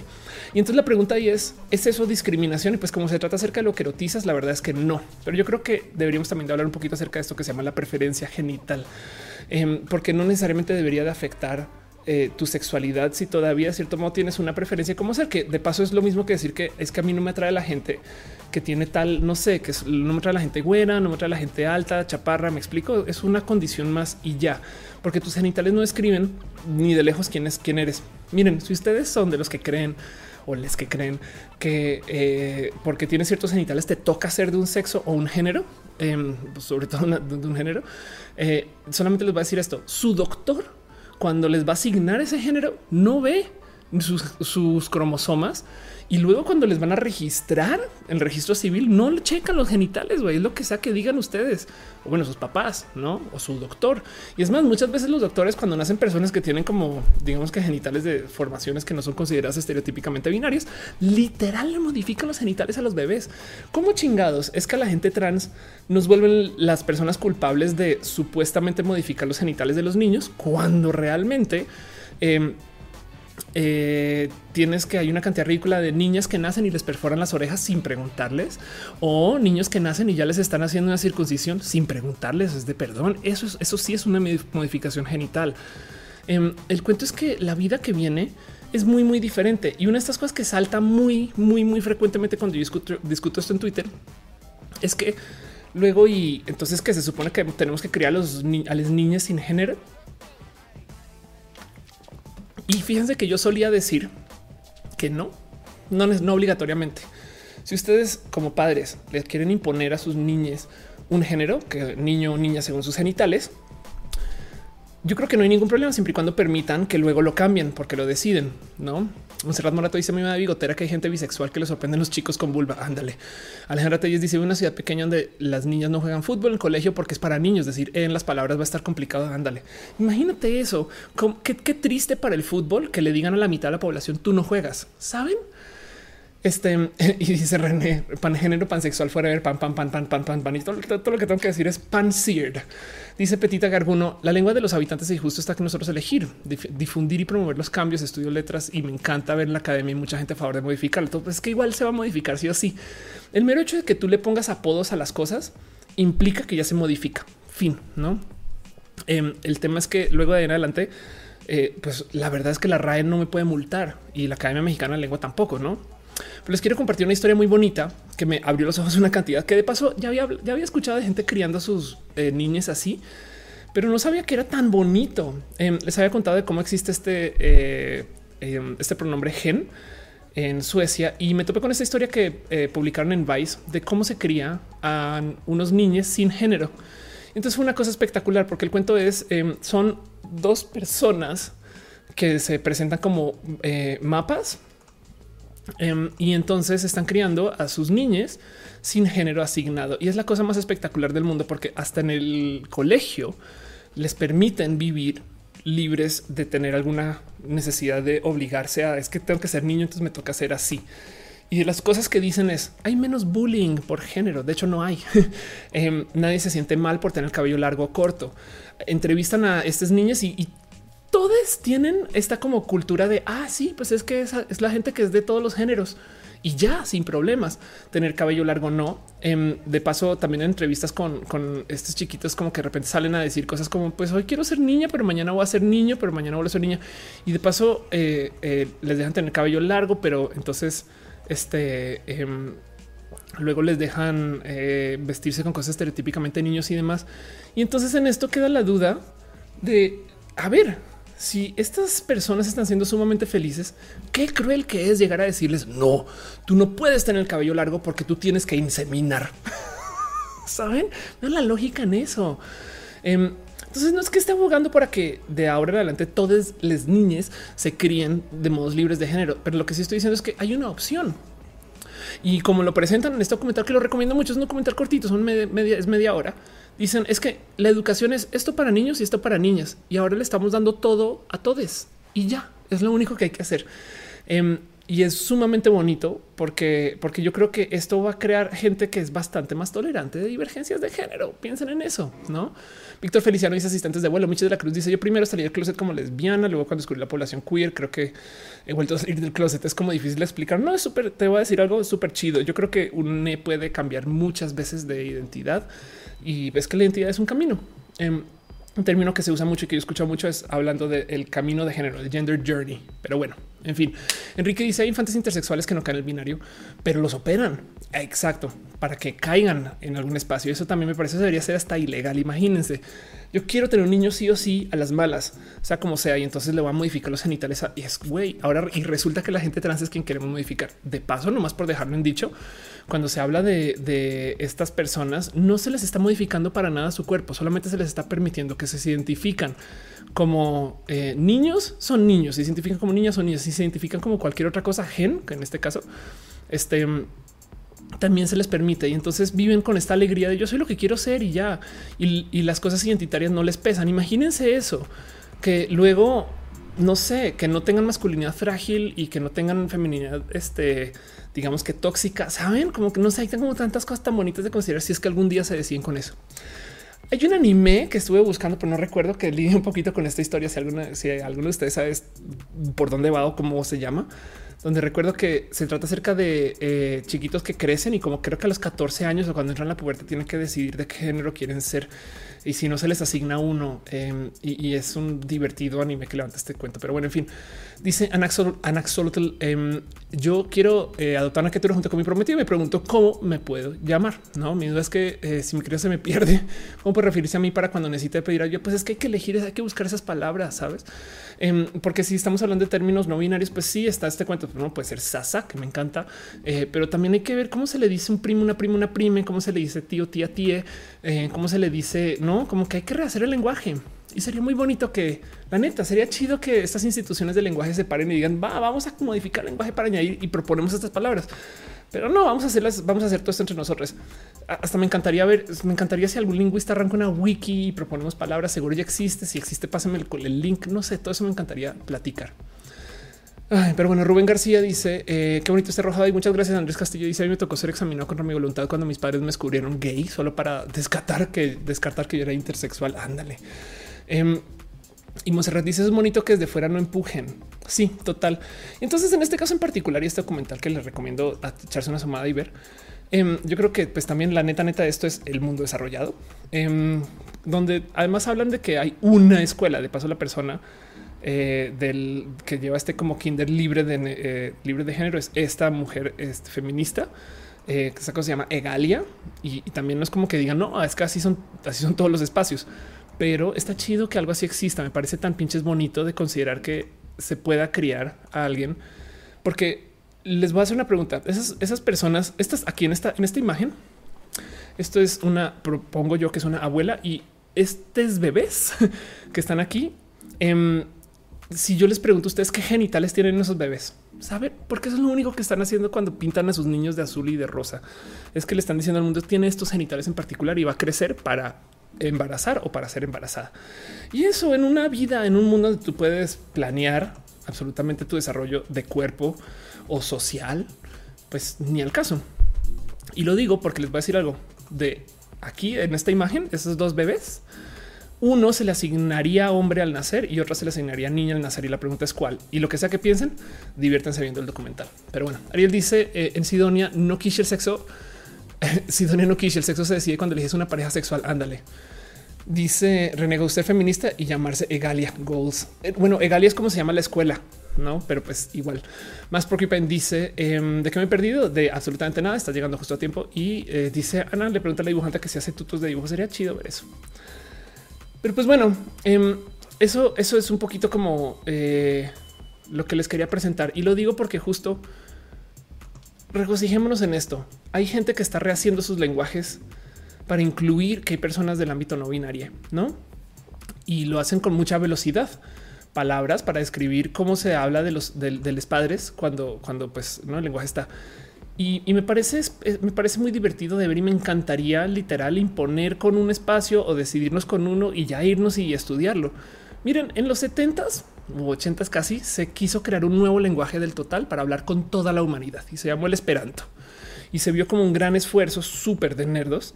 Em, es más, esto yo creo que es más viejo que los 70s y 80s, pero no creo que en los 70s y 80s es cuando se supone que este se quiso como imponer.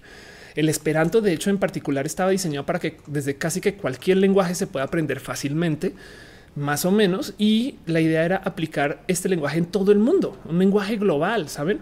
El verdadero esperanto, de paso, se volvió el código binario. Todas las computadoras hablan de código binario y por eso es que nos podemos enviar emails de aquí a la China y de vuelta. Así toda la gente hable de cualquier modo diferente que es una lástima porque entonces necesitamos de máquinas para traducir a código binario y código binario hacer un mensaje estandarizado, no? Irónicamente para hablar de género no binario. Pero em, de todos modos, piensen en eso. En los 70 hubo gente que se sentó a decir, güey, qué chido sería mandar nuestro lenguaje a la chingada y hacer uno global para que todo el mundo pueda hablar y que todo el mundo esté incluido, incluide y que toda la humanidad, saben? Y hoy en día existe toda esta como misoginia latente de no, no, no, no, no, es que yo no voy a aprender ni una palabra más. Y eso me parece tan roto, tan, tan roto. Y siento que está dejando de lado que hay cosas bonitas de la sociedad que también se están ignorando. Y les quería compartir eso y pensar un poquito el qué piensan y cómo se sienten con eso. No Ultercat dice el Esperanto falló espectacularmente. Sí, pero el binario no. Eh, y de hecho, em, yo siempre he dicho que en el futuro vamos a tener eh, una capa computacional que se va a encargar de suavizar el lenguaje mal usado, mal usado. Entiéndase, si mi cuate que es bien misógino me dice un transgénero, yo podré activar en mi celular un como filtro que aplique que lo que sea que yo lea en WhatsApp ya no dice un transgénero, sino una transgénero.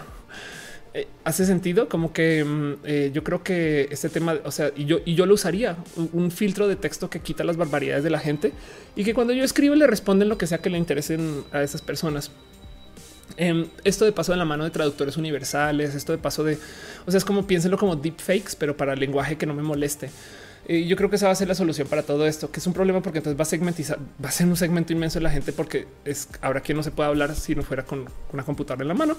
Pero como pues hoy en día todo el mundo tiene celulares de todos modos, eso lo veo venir. Pero bueno, en fin, dibujanta dice eh, doy clases en Burial, en Burial, tu cara. Hoy no puedo hablar bien. Ariel Rosas dice código binario para hablar del género no binario. Sí, total, es una lástima. Pero bueno, en fin, con eso cierro este tema en particular y quería nomás platicar con ustedes, eh, llevando ya este una hora y media al aire. Dice más porque dijiste transgénera. Exacto. Transasagénera y así las cosas. Pero bueno, en fin, vámonos de nuevo con nuestras secciones. Cierro el tema acá y les dejo a ustedes la pregunta de cómo se sienten con esto. ¿Les gustaría usar el género binario, no binario? ¿Les gustaría eh, aprender, no sé, idearse palabras nuevas, hacer un proyecto de nuevas palabras, cosas así o no?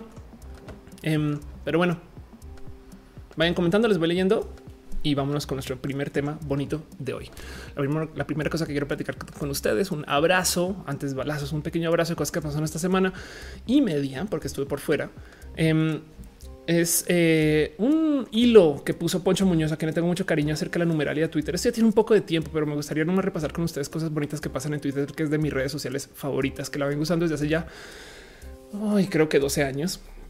Em, y justo publicaron números porque hubo un evento en Twitter México donde hablaron acerca de eh, una cantidad de cosas y me parece muy bonito. Eh, hablaron de videojuegos y cómo la gente en el mundo de los videojuegos vive este, conectada a su celular. Es raro, pero pues hoy en día necesita el celular para cualquier otra cosa. Patacoins dice: Yo creo que Uber Eats tiene un autocorrect que siempre pone mis órdenes mal. Si yo estoy de acuerdo contigo. Arilulu dice: Eso debería ser un nuevo idioma. Al final, ni género, ni ropa, ni color. No, al revés. Yo creo que muchos géneros, muchas ropas, mucho color. Eh, invisibilizar es violencia. Saben, este cuento de borremos las etiquetas, yo creo que es tóxico. No, yo no porque la gente tenga problemas con que yo sea mujer, ahora tengo que decir soy humana, no, pues soy humana y mujer, sabes? Y nada, y mujer trans, y mujer trans colombiana y mujer trans mexicana. Las etiquetas son muy bellas, celebrémoslas un poquito más. Pero bueno, volviendo al cuento, este eh, cosas bonitas que pasan es 116 eh, mil menciones sobre consolas. Este y la cantidad ridícula de tweets que se, hacen desde un smartphone. Lo quiero compartir con ustedes nomás para que sepan y que no se nos olvide que las redes sociales se volvieron el intermedio entre todos los medios. ¿Por qué viven los periódicos todavía no murieron? Porque Facebook. ¿Por qué viven los noticieros todavía no murieron? Porque YouTube. ¿Por qué eh, la gente está hablando de los medios tradicionales todavía y estas empresas existen todavía? Porque existen redes sociales. Es una lástima que las redes sociales, y esto le quiero dedicar todo un roja, pero es una lástima que las redes sociales no las vean, no se presenten y no se asuman como redes y espacios mediáticos. Pero por supuesto, Facebook tiene todos los medios en Facebook. ¿Hace sentido? Entonces, pues lo mismo con el cuento este, eh, de los videojuegos. Los videojuegos también en gran parte viven porque la gente está tuiteando de ellos. Me acuerdo que hace 10 años em, había un juego este, que se llama Sword and Sorcery, por si no recuerdan, que tuiteaba por ti o te decía que tuitear. Este, a ver, les muestro un poquito para los que no saben de qué chingas. Es un juego espectacular que si lo quieren jugar lo recomiendo mucho. Es muy, muy, muy bonito y su soundtrack todavía el sol de hoy lo escucho solo por escucharlo. Este y Sword and Sorcery de vez en cuando te, pone tweets y tú puedes conectarlo con tu cuenta de Twitter y salen cosas y es de, pero ¿por qué chingados un juego tiene que estar tuiteando cosas? No, pero es que también es parte de la, experiencia de consumir videojuegos. Hoy es tan diferente como se hacía hace 10 años. Entonces me parece muy bonito y quería compartirlos con ustedes. Balam Comic dice después de la guerra de géneros vendrá la igualdad de fronteras. Uf, y, ve que es que ya hay gente. De hecho, la igualdad de fronteras viene desde hace mucho tiempo. Por eso es que se están peleando en Estados Unidos, porque de repente llega gente de afuera de Estados Unidos y ellos sienten que están perdiendo su identidad y es falso, no? Ay, este Nagisa dice: eh, Por supuesto que estoy dispuesto a aprender otro, lenguaje. Si me interesa eh, abandonar, perdón, si me interesa aprender el abecedario de Hyrule, porque interesarme por un lenguaje, por qué interesarme por un lenguaje que haga inclusión a todos. Me parece espectacular eso. Acá soy la patita a la, mesa, perdón. en fin, eso otra cosa que pasó esta semana que me parece que vale la pena repasar con ustedes eh, para que sepan nomás. Eh, y esto son las cosas que me rebasan que todavía siguen sucediendo. Vean, yo acá platicando como aceptemos el género no binario, estas cosas. Y ahí les va que eh, le cancelaron un show a Carlos Vallarta. Carlos Vallarta, para los que no ubican, es un comediante espectacular, es amigo em, lejanísimo, pero pues eh, nada, es como más bien es con colega estando, pero eh, y está haciendo un show que se llama Dios está muerto, donde literal pues se queja de este un buen de cosas relacionadas con la religión, pero pues no es necesariamente lo que hace es stand up. Y cancelaron su show por fines de fanáticos religiosos. Básicamente perdió acceso a su foro y le dijeron no te podemos recibir. Este y aquí está, recibe esta carta diciendo por medio de la presente informamos que el evento Carlos Vallarta en la ciudad de Querétaro el 18 de octubre presenta el año de teatro de la ciudad ha sido cancelado por motivos ajenos al artista y a la productora, ya que no se otorgan los permisos municipales de dicho evento. A las personas que quieren sus entradas se les serán devuelto su dinero. Si, este, agradecemos su comprensión y adiós. Y pues sí, justo como dice eh, Carlos, el panismo y el fanatismo religioso triunfado una vez, ha triunfado una vez más. Y estas cosas me, o sea, me, me, vuelan la cabeza, porque es lo mismo que, que de repente sale alguien y entonces ponen una, una, una bandera LGBT en un cruce y salen ahí en chinga a borrarla, no? Alguien me acuerdo que está poniendo en Twitter porque chingados no coloreamos todos los baches de arco iris a ver si los tapan, no este tipo de cosas. Mauricio se lo cancelaron por muchos. Eh, Roma Queen dice voy llegando eh, ahora en jueves solo por ahí eh, Roma, pero gracias por estar acá. Y Uriel pregunta por Batuma, tú regresa la próxima semana. Debería. Pero bueno, el caso es em, eso. quería compartirles con ustedes esto que pasó. Me parece ridículo y absurdo que este tipo de cosas me explico desde cuál ¿Cuál libertad de comunicación? O sea, perdón. Y, del otro lado, si existe una masculinidad frágil, pues también existe una religión frágil, ¿saben? ¿En qué amenaza que se hablen de estos temas, sabiendo además que para rematar es comedia? Es, ridículo. No sé, no sé por qué me salta tanto que estas cosas sean como tan como aceptadas con ah, sí, los mochos, no? Pues no, la verdad es que estas cosas yo creo que eh, deberían de calarnos un poco más, porque es la gente que luego se topa con entender al mundo, pero pues si están censurando y lo digo como alguien que corrieron de presentarse en una universidad porque va en contra de sus pensamientos. Em, ¿En qué momento les, les salta que esto va a pasar? No, ahora mucha gente. Entonces, cuando platico estas cosas, sale a decirme, pero es que Ophelia, ¿acaso tú eh, permitirías que se dé una plática de temas eh, de religión? Y es que justo el discurso de odio es lo que no se debe de tolerar. En este caso, eh, se los prometo que la comedia de Carlos Vallarta no promueve el odio. Se los digo desde ya, con todo y que Carlos Vallarta le ha cambiado mucho a su comedia en general, pero me salta que este tipo de cosas sucedan, no? En fin, más porque bendiciones están los machitores que tanto se quedan de la censura en estos casos. Ándale, sí, total. Este Juan Montes dice: ¿Quién te cuida la cirugía? René, quien está en el chat. Aquí le tengo mucho cariño y amor. Me aseguro. De hecho, todavía me la estoy cuidando. Hoy no debería estar transmitiendo, pero véanme. A Bebs dice eso los baches fue en. Es un mes más o menos. Ándale, Cris así dice que lo cancelen. Es una pendejada. Es una total pendejada. Entonces, pues nada, dice, de hecho, Carlos Berta se va a presentar en Monterrey, se va a presentar en un foro en Monterrey. Está muy cagado porque el güey también, pues así las cosas, ¿no? Este, eh, acá les digo, ¿quién es Carlos Vallarta? Con su característica cabellera larga, el joven de 29 años es unas figuras del stand-up en México, es un chalán espectacular.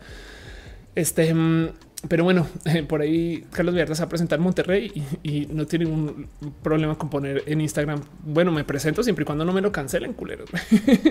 y pues así las cosas. Pero bueno, en fin, otra cosa que eh, yo creo que vale la pena platicar y hablando de esto de la diversidad y más, una pequeñita, larga, inmensa y yo creo que eh, eh, muy alegre noticia es quiero darle un aplauso en público a una noticia que me llegó desde hace rato, pero que ya se anunció. Digo rato, yo tuve una semana de conocimiento antes que todo el mundo y porque literal me la olí y se la canté. Em, pero Elvira em, transiciona.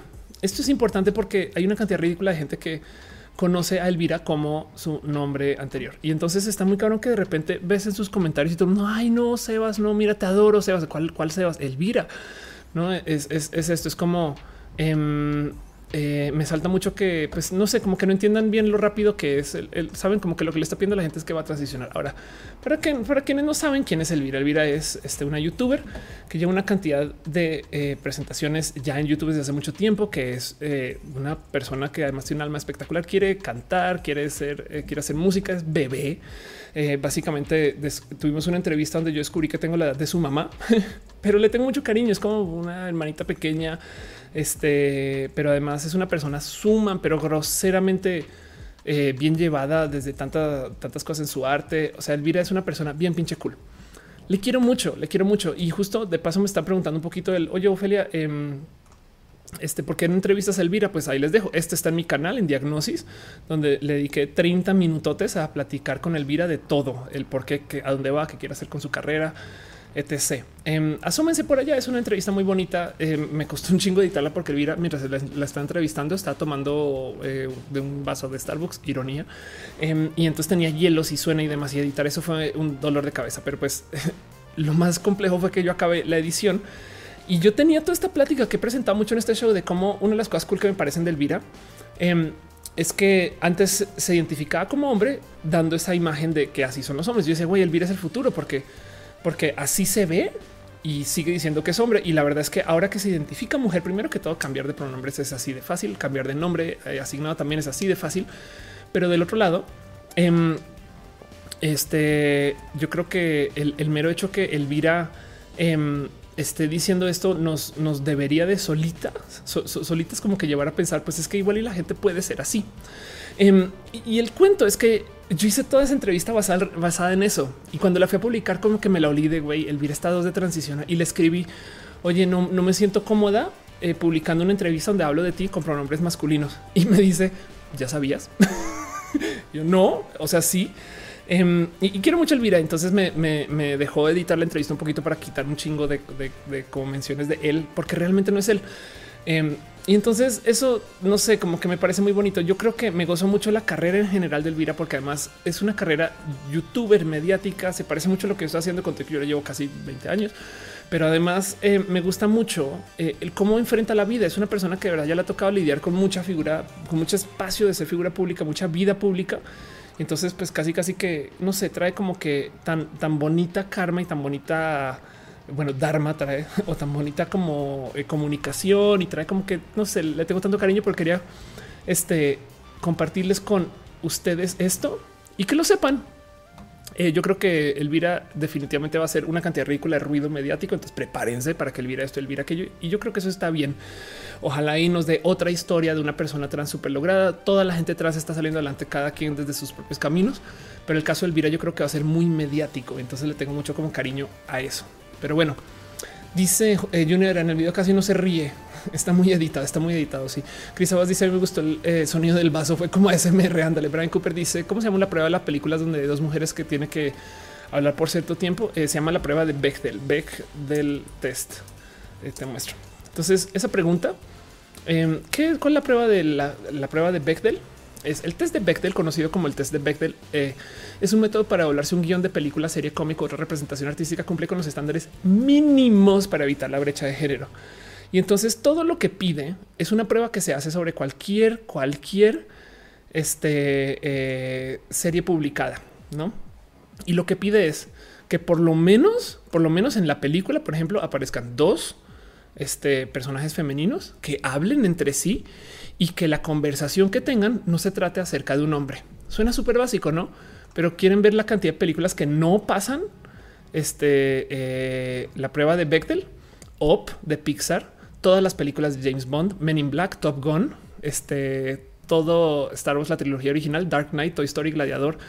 Todas estas películas que ven acá en la lista, ninguna de esas tiene a dos mujeres que hablen entre sí y que la conversación no tenga que ver acerca de hombre de la película. Eso me parece ridículo considerar y es, como es tan básico, es tan, es tan poquito lo que pide la prueba de Bechdel. Gracias por preguntar por eso, pero así las cosas. En fin, este dice eh, Dali Piñata. Me encanta que la comunidad trans esté eh, eh, generando representación bonita. Sí, está chido. Em, y te digo algo también. Hay algo ahí. No me gustaría que esto sea como un estándar asumido, pero pues es que si todo el mundo te dice que no puede ser, pues güey, tú le chingas para hacer, ¿no? Y entonces eso como que te forma, pero desafortunadamente no debería ser un motivante, ¿sabes? Como que yo creo que debería ser que, que tú traes tu propio deseo de ser y, no, no es porque la gente se pone, ¿no? Como que, en fin, pero bueno, el caso, pequeña noticia este, con Elvira, sepan, ¿no? Así me están diciendo que Twitch aparece como que no conecta, les invito a que se pasen a otros canales en caso de que igual no me van a escuchar, pero bueno, aunque Restream me dice que Twitch sí está transmitiendo, espero que así las cosas. Dice Monserrat, mundo estoy siendo víctima de la latencia eh, de por sí desaparezco. ¿Será que este no? Acá todo dice que está transmitiendo bien y sin problemas. ¿eh? Em, y si no intenta cambiar de transmisión, para parecer Twitch está teniendo problemas. Acramel dice es importante la cantidad de eh, odio en los comentarios de ese video. Me, dio muchas tristeza. Sí, Daniel Córdoba dice respondiendo la pregunta del título, como, como le moleste más a los intolerantes. Ándale. Otra cosa que tengo que compartir con ustedes, otro abrazo, cosas que pasaron esta semana, otro tema que me parece muy, muy pinches bonito. Em, esto yo creo que de por sí es un tema solo que si no saben de qué estoy hablando o qué es esto, búsquenlo. Em, esas son las recetas de Doña Ángela que tiene un canal de YouTube donde hace cocina mexicana, pero literal desde el rancho. Y entonces da unas recetas eh, en un canal que se llama De mi rancho tu cocina, em, en una cuenta nueva que tiene una cantidad, primero que todo se volvió muy viral y segundo que está compartiendo una cantidad de cosas que normalmente no se comparten. Esta historia me llega muy al corazón y es una lástima que se haya vuelto súper viral este doña Ángela, porque yo hace unos ayeres le di tantito de consultaría a un amigo, Mike, que eh, no sé si conocen, que, un día me dice es que quiero hacer un canal para compartir las recetas de creo que su abuela. Entonces creo una cosa que se llama las recetas de Rosy. Las recetas de Rosy em, es un canal eh, justo donde la, doña Rosy em, enseña justo cómo cocinar, pero cosas que son vienen muy desde la cocina. Entonces toda la producción la hace Mike este y, ya me dio hambre y entonces eh, hace todo esto en casa, no? El tema es Rosy. Eh, de hecho, a veces hacía en vivos y entonces respondía preguntas. Ese es Mike ahí. Este y, como que se volvieron youtubers, no fue muy chido, fue muy bonito ver este canal crecer. Desafortunadamente, Rosy eh, pues está en alta edad y entonces hace muy, muy, muy poquito. Esto tiene unos meses. Descontinuaron la producción porque pues eso, no? Porque Rosy este, eh, pues vivía con mucho cansancio y era de pues es que no tengo tiempo a hacer esto y tiene mucho estrés de ahora no sé qué, receta voy a hacer. Ya hice un chingo, este tipo de cosas. Siguen subiendo videos de vez en cuando, todavía hay algunas cosas, pero no es como con el ritmo de antes. Pero pues como sea, esto siempre me ha llamado la atención. Es muy bonito. No por decir que un, canal sea mejor a otro. El cuento de, del rancho a la cocina también parece espectacular y es bien pinches bonito porque Doña Ángela es también bien, bien, bien, bien, bien cool. Y entonces lo comparto porque no saben lo bonito que me parece todo esto como dentro de lo que representa el Internet para la comunidad este, eh, de la generación de contenidos. Em, el tema es preguntas a Carmen por qué se volvió tan viral. Es porque esto es una cantidad de información a la cual la gente normalmente no tiene acceso. Saben como que solía ser que si tú querías ver a una doña Ángela tenías que manejar un chingo de tiempo y puede que no tengas ese contacto con doña Ángela como te lo da YouTube. Entiéndase si doña Ángela le habla a la cámara como si tú estuvieras ahí, fueras súper cuate o cuata o, cuatex. Y entonces eh, te presenta estas recetas que son muy, muy de rancho, como de modos que no hubieras visto. Es información totalmente nueva. Em, lo mismo con doña Rosy. Es, es creo que yo tan bonito. O sea, les dejo estas dos recomendaciones también porque me gusta mucho observar que esto esté pasando. Es como de gracias. Ahí sí, ahí sí digo gracias YouTube por permitir que esto exista, porque si no, nunca nos hubiéramos enterado que hay gente así y son gente bien pinche cool además, no? Y ojalá, ojalá a Doña Rosy le está llegando dinero. Mike, te veo. Y lo mismo con, este canal de, de, Rancho a la Cocina, no? Ojalá esta mujer le esté llegando el dinero de su viralidad, porque esto, esto puede hacer mucha diferencia en, pues para alguien que vive en un lugar donde los costos de vida no, pueden ser, no, no tienen que ser tan altos, no? Pero bueno, en fin, dice Bernard, eh, a ti te cantar las etiquetas especista. este sí, bueno, eso, es un tema mucho más largo para platicar. Montserrat Morato dice eh, revivieron las abuelitas con ellas. Sí, también esa es otra. ¿eh? Es, es, como de repente son las abuelitas youtubers. Es como no sé de lo bonito que tiene YouTube para ofrecer al mundo. Me parece que esto es sumamente espectacular, no? Em, como que eh, yo, creo que esto, esto es no sé, se los dejo ahí de recomendación y ya pequeña noticia, cosas, abrazos, cosas que pasaron esta semana que yo creo que vale la pena, nada más que ustedes sepan que esto sucedió. Pero bueno, este y con eso eh, nomás salto como eh, a otro tema rapidín, chilis. Em, hay dos temas en particular que, tengo aquí como es una sección que me gusta llamar Me explico. Es más, creo que tengo una pleca de me explico. este, ¿dónde? Vean si uy, qué bonito, me explico. Ay, Ofelia. Ay, cómo eres. Em, donde levantó algunos dos o tres tweets de cosas que eh, habían, no sé, sucedido en mi vida, que ya había puesto en Twitter y que luego la gente me sigue preguntando, me manda de me dice, Ophelia, ¿qué quisiste decir con esto? ¿Por qué? ¿O por qué levantaste este tema? Primer tema en particular de el cual me han, me han escrito, pero como desgraciados, es una broma que hice de un tema que yo pensé que se sabía y resulta que no, era muy nuevo, que me da mucha lástima porque entonces yo lo di a conocer. Yo me hablaba mucho porque hay un movimiento de gente que quiere quitar la T de LGBT. ¿Por qué quieren quitar la T? Porque el movimiento, como se presentan, dicen, a ver, es que tú tienes LG y B que hablan de sexualidades y de repente tienes una cosa que tiene que ver con cuerpo, ¿no? Entonces, perdón, pero la identidad de género no tiene nada que ver con tu sexualidad. Entonces, porque saquemos la T de esto, ¿no? Em, Y de paso eso yo creo que también iría en contra de la gente intersexual. Y entonces hay tantas letras en el acrónimo que tú dices, no, espera un momento, es que la gente de la T, primero que todo, por si no saben, el movimiento LGBT comienza de la mano de gente trans. Y segundo que todo, está totalmente aliado con las sexualidades, sobre todo porque son divergencias, son gente queer, es gente divergente, es gente que eh, vive en la diversidad y, de un modo u otro. Este em, me, me parece muy raro que esto sea una propuesta y que además es perdón, perdón, pero es del esnable, no? O sea, yo da, mucha risa porque queremos quitar la T. Em, nada. Y hay grupos inmensos de gente que se dedican a eh, quitemos, quitemos la T del LGBT. Y así que em, esto realmente es transfobia externalizada, ni siquiera internalizada. Y me dio mucha risa. Y entonces yo como que asumí que mucha gente ya sabía de este movimiento, que es un movimiento apócrifo.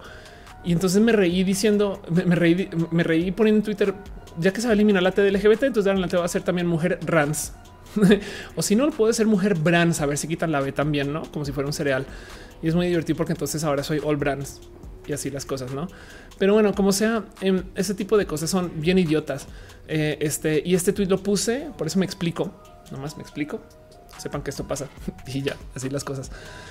Ay, dice Uriel, están preguntando por la balacera en Culiacán. Fue un video que se volvió viral. Este, eh, pero pues creo que ni al caso platicarlo acá, menos que solamente cuídense, cuídense mucho y pues este no, no compartan eh, demasiado más allá de lo que este eh, eso, así las cosas. Pero bueno, perdón, vamos a borrar un poquito comentarios acá y así las cosas. Este mm, dice Tutix, explica lo del ninja bisexual. ok, este ninja bisexual, of course. ok, sí se me había olvidado eso. Eh, vamos a ver qué puse. Em, es un chiste que cada vez me topo como menos, menos buen chiste, porque la neta cada vez me, dicen más cosas. Pero pues puse un tuit hoy donde decía como que mucha gente la cachó. Un tuit, eso fue hoy o ayer, donde decía que el, el ninja más cabrón de todos es el ninja bisexual. Para los que no saben, yo traigo un chiste inmenso con que la gente bisexual, pues como se dice que la gente bisexual es invisible. Em, entonces, eh, este, entonces, pues básicamente no, no existen, no están. De hecho, le había dicho a la gente a veces es que sabes que si tú em, antes de ir a dormir le dejas un platito de comida fuera, tus eh, así en el piso, pues tus amigos bisexuales van a ir y la van a comer, no? Como que me gusta burlar mucho que son con pequeños fantasmas, espectros. Este, como que me gusta como que darle mucha como risa al cuento de que eh, la gente bisexual, este, caray, perdón, estoy moderando aquí a la vez. Eso me pasa por tener todo el tiempo. Todo bien. Em, y entonces ponía yo en Twitter justo que el ninja más caro es el ninja bisexual, porque no solo es ninja, que no lo puedes ver, sino que también es bisexual. Entonces realmente no lo puedes ver. Y está cagado porque hay gente que me respondió: no, no, no, no, no, no, espera, espera en los más cabrones este eh, son es el hombre trans bisexual porque los hombres trans bisexuales son invisibles. Entonces sería el ninja hombre trans bisexual y las cosas. Dibujante pregunta por el martillo. No no vino el martillo desafortunadamente. Entonces estoy teniendo un tema aquí nomás mientras voy moderando. Vamos a checar qué pasó aquí. Este pero bueno así las cosas. Ay, este chun chun chun. Vamos a nomás checar acá un poquito en fin, todo eso sucede. Eh, ya llegaron los trolls en Facebook. En fin, otra cosa que tengo aquí como para platicar con ustedes de como cosas que me quiero explicar. Eh, gracias Tutix por preguntar por ninja bisexual. Me dio mucha risa eso. Fue otro tweet que puse que mucha gente me está preguntando que si es que acaso quiero estar en guion o, quiero hacer otras cosas. Y es de a ver, ahí les va. Esto fue un tweet que esto me pasa mucho en vida, como que a veces soy tan enredada que no topo con este. Eh, exactamente qué quiero comunicar en su momento, pero pues eh, como que le doy vueltas, ¿no? Y el cuento es este. Em, cuando eh, y están preguntando en Facebook que si pueden hacer spam, no, no puedes hacer spam. Adiós. Este, perdón, pero voy a moderar todo lo que todo lo que vea que sea como chingados te bloqueo. A moderar comentarios chido. Ok, aquí estás. Ay, qué bueno. Listo, pues ahora serán todos los comentarios moderados. Y listo, fin, Sam se acabó. Chan, chan, chan, todos estos comentarios escondidos, güey. Todos los comentarios que salen con troleo o spam, literal, los estoy borrando o escondiendo, perdón. Y pues nada, así las cosas. Siguiendo con las noticias. Em, Este, eh, la otra cosa que eh, tenía que platicar con ustedes es justo em, cómo puse este tweet donde decía y me enredé mucho porque lo que quería decir es me asombra cómo todas las pinches películas de la gente trans se tratan acerca de su transición. Me choca, me caga, me molesta, me da mucha rabia. Eh, pero lo que dice, entonces de repente di una idea de que puede ser una película, una peli thriller donde una mujer trans consigue que la pongan en coma médica para tener sueños lúcidos, donde ella es una mujer cis. Porque no sé si les había comentado, pero muchas veces en mis sueños yo soy una mujer cis. Este, y entonces decía, y entonces sería espectacular una persona que entra en coma para ser cis. no, y decía, bueno, entonces en sus sueños comienza a ver todo tipo de cosas horribles. Este, y este, qué cagado, güey. A ver, ¿cómo chingados te bloqueo, Brian? No mames, güey. Qué pedo, güey. Y obviamente Brian. Ay. ¿Qué es esto, güey? En fin. Ay, Ofelia, ¿qué haces para moderar Facebook en vivo? Bueno, en fin, eso es todo lo que es. Va a seguir comentando. Yo creo que pobres, perdón, ustedes les va a tocar chutarse que en Facebook está la gente de idiota. O la última, lo último, lo que puedo hacer es quitar la transmisión en Facebook y San se acabó y seguimos con todos los demás. Y listo si se pone muy loquito este personaje, se acabó la transmisión en Facebook y adiós. Perdón, si ustedes están en Facebook, los invito a que vengan a YouTube, donde la gente es amable y decente y así las cosas.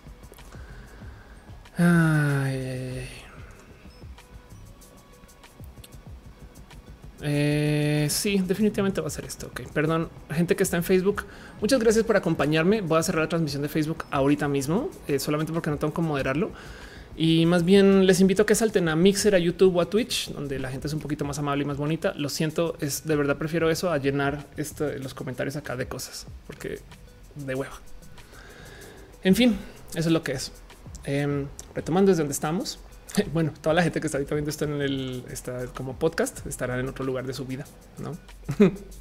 Pero bueno, Em, vámonos a nuestra primera sección y bueno, ya sección con un poquito más adelante. Vamos a hablar un poquito acerca de eh, vamos a hablar un poquito acerca de ciencia y tecnología. Quiero hablar un tema en particular que hecho me lo pidió René em, y es que resulta que ya viene la primera caminata espacial solamente con mujeres.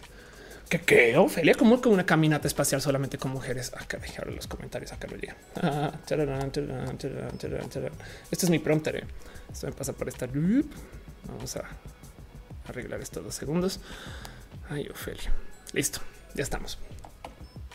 Dice Néstor esto es nuestra fiesta. Dice este eh, Brian vino a YouTube. güey. Lo bonito, Brian, es que en YouTube sí te puedo eh, censurar con mucha facilidad. Y pues bueno, el caso es, eh, saben que igual y si no cierro todo el show y adiós. Lo siento, es que no, no tengo cómo moderar. Cristian Quintero hizo qué le pasa a esta persona. Pues nada, pues que trolls que juran que hacen las cosas. Y este Brian, estás aquí y ha sido oficialmente bloqueado y reportado. Muy bien. Y ahora voy a mixer. Pues bueno, el caso eh, es que eh, justo sucede la primera caminata especial con solamente mujeres y va a suceder eh, jueves o viernes. O sea, ya está pasando la verdad. ¿Qué están haciendo? que, o sea, primero que toque es una caminata espacial, Ofelia, porque esto es tema.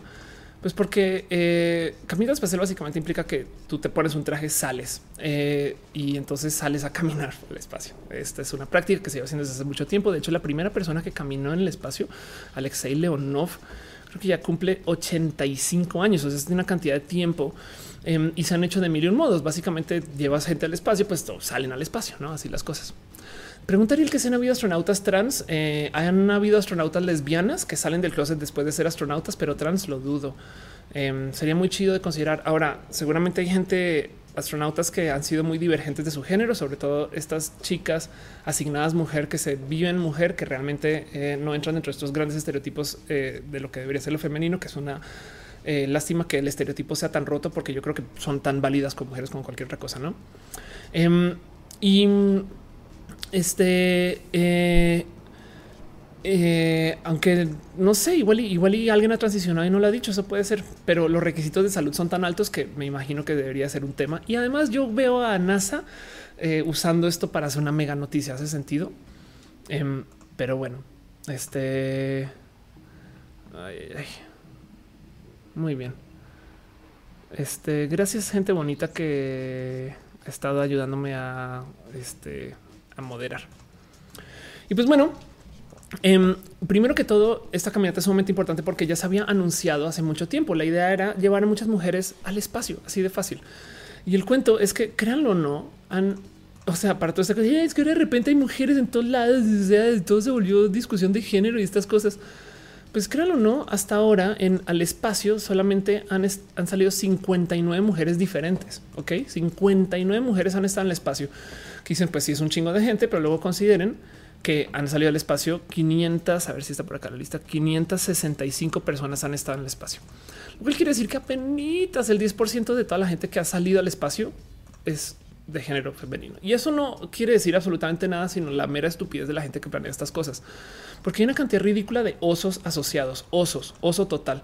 Por ejemplo, em, eh, hace mucho tiempo salí Ride, quien fue la primera mujer estadounidense eh, este, a subir.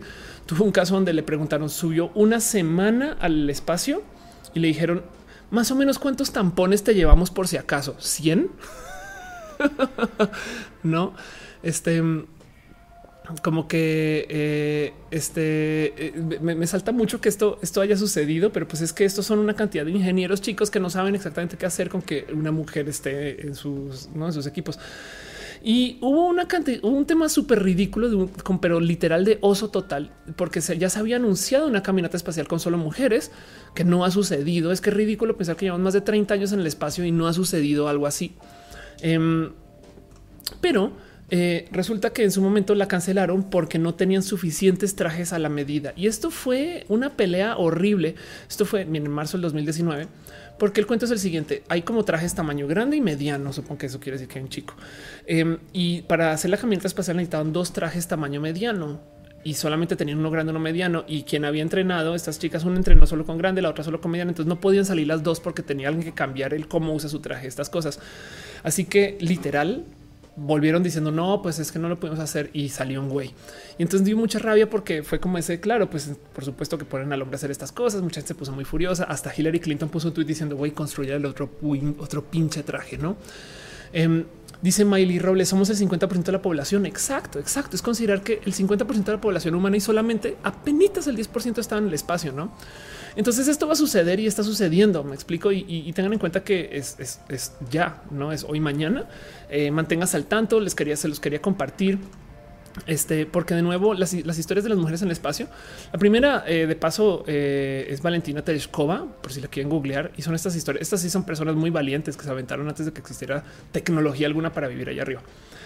Em, pero de resto, vean esto, vean nomás la misoginia de todos los países que han estado con sus programas espaciales. Dos mujeres han subido con el programa chino. Cuatro este, con el programa eh, soviético o, ruso, perdón, ocho en total. Este y luego este 50 con la NASA. Esperen, 50, 2, 4 y 4 y los números no dan.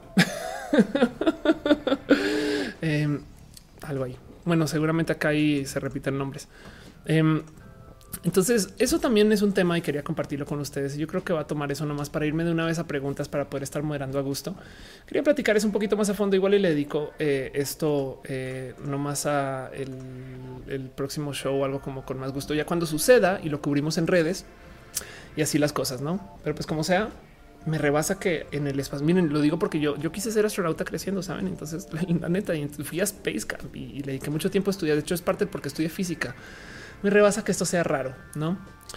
Em, pero pues ahí se los dejo y vámonos con nuestra última sección. Quiero levantar un tema en particular, una pequeña mención. Esto es promoción súper desvergonzada, no es promoción mía, pero es algo que quiero que sepan que sucede. No puedo cerrar el show sin considerar esto. Em, y es que por si no ubican, hay un lugar muy bonito en la Ciudad de México que se llama la Jauría Trans. La Jauría Trans está dentro del Centro Cultural Border em, y es un espacio hecho literal para darle apoyo a la gente de la T. Eh, entonces hacen todo tipo de eventos eh, de comunidad, de desarrollo artístico, desarrollo personal. Es un espacio seguro. Eh, si ustedes quieren conocer más personas, artistas, músicos, si ustedes quieren, no sé, si tienen temas de, su desarrollo personal, vayan a la pinche jauría o entérense que, es todo lo que sucede acá. Em, y el tema es que quien lleva esto, y me lo dijo hace un buen rato, de hecho, está tratando de conseguir dinero porque no tiene el cómo operarlo y entonces están pidiendo literal donativos. Hicieron esta página en donadora con el hashtag Safe Jauría. Safe Jauría me parece sumamente importante. Sepan que eso está pasando. Tienen hasta ahora el 28% del dinero que necesitan para operar todo un año recaudado, pero sigue siendo una cantidad considerable de dinero. Entonces me parece espectacular con 64 donadores. Pero si ustedes tienen dos centavos o un tweet para regalar, por favor, vayan a ver si nos apoyamos. Es que es el 21 lugar que hace esto. Saben, es como este eh, sumamente importante. Eh, eh, yo, yo creo que este lugar, en fin, van a hacer un evento el 31 de octubre eh, donde van a regalarse muchas personas para conseguir dinero para apoyar a lo que está pasando en la jauría. Yo me voy a presentar allá el 31, voy a hacer comedia. Este y creo que se va a presentar también Luis Almaguer. No sé quién más vaya a ir, pero pues el punto es que por lo menos eso también, cuando tengamos información de cómo hacer eso, se los acerco, pero sepan. Dice Monserrat, ¿se puede llevar crías? Por supuesto, se trata de eso. Es un evento, de, son cosas, es un lugar de familia, es safe. Este no es para nada rudo. Entonces quiero primero que todo que sepan que existe el Centro Cultural Border y la Jauría Trans. Googleenlo, búsquenlo y ahí les dejo, ¿no? Pero bueno, dice Ultracat, me deprime la ignorancia sobre la menstruación, que es que te diga algo muy chistoso. Se ve mucha gente, chavos, que consideraban que la menstruación era azul porque así se ven los comerciales. Pero bueno, René Ghost dice em, es una capital del útero que se eh, desecha. Ah, están hablando de la menstruación. ok, muy bien. Pues bueno, eso. Y de paso, justo eh, cosas relacionadas con esto, también eh, está sucediendo este fin de semana el primer coloquio de derechos y contextos de las personas trans en la Ciudad de México. Esto es sumamente importante porque en este momento, esto lo está, lo está organizando la Civiso, eh, que es la subsecretaría de los derechos humanos. Tenemos una subsecretaría de la ciudad de los derechos humanos que está que se llama Civiso y ellos dicen en broma que se llama la Cibeso. Em, pero eh, van a hacer esto, un gran coloquio. De hecho, estoy invitado, pero no puedo ir porque una cosa es hacer roja y ahorita ya estoy como dados de ir cerrando. Em, y otra cosa es ir a estar. Son tres días, 18, 19 y 20 de octubre. Va a, estar muy, muy, muy, muy, muy bonito. Em, lo digo porque además no sé si saben que en este momento se está tratando de pasar una iniciativa para permitir que las personas menores de 18 años puedan cambiar su acta. Esto es sumamente importante. Esto es eh, gente eh, trans menores de edad y digo, todavía esto se hace con eh, este con acompañamiento familiar, pero pues es que antes no se podía hacer. Me explico lo que quieren es permitir un camino que para que si algún niño se identifica como niña, pues que entonces le den sus documentos de niña para que pueda viajar sin que le traten mal, para que pueda ir a un hospital sin que le traten mal, para que se pueda registrar en el colegio sin que le traten mal y ya. Y si después se arrepiente, siempre puede volver y cambiar su acta. No se trata de hormonizar a la gente menor de 10 años, no se trata de operar a la gente menor de 12 años, simplemente se trata de que se le dé documentos a alguien que sean congruentes con cómo se siente y entonces se le pueda permitir que tenga libertad de género, que me parece muy bonito.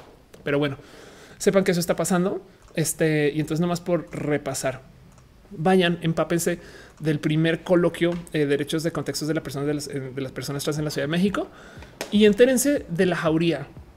Y si pueden, apoyen, así sea 10 pesitos, 100 pesitos, o vayan al evento, o vayan a la jauría, hablen con Nathan, quien es la persona a cargo de esto. Y aparte, bueno, entre varias, este, pero pues Nathan es una persona, es un contacto muy chido para todo aquello jauría.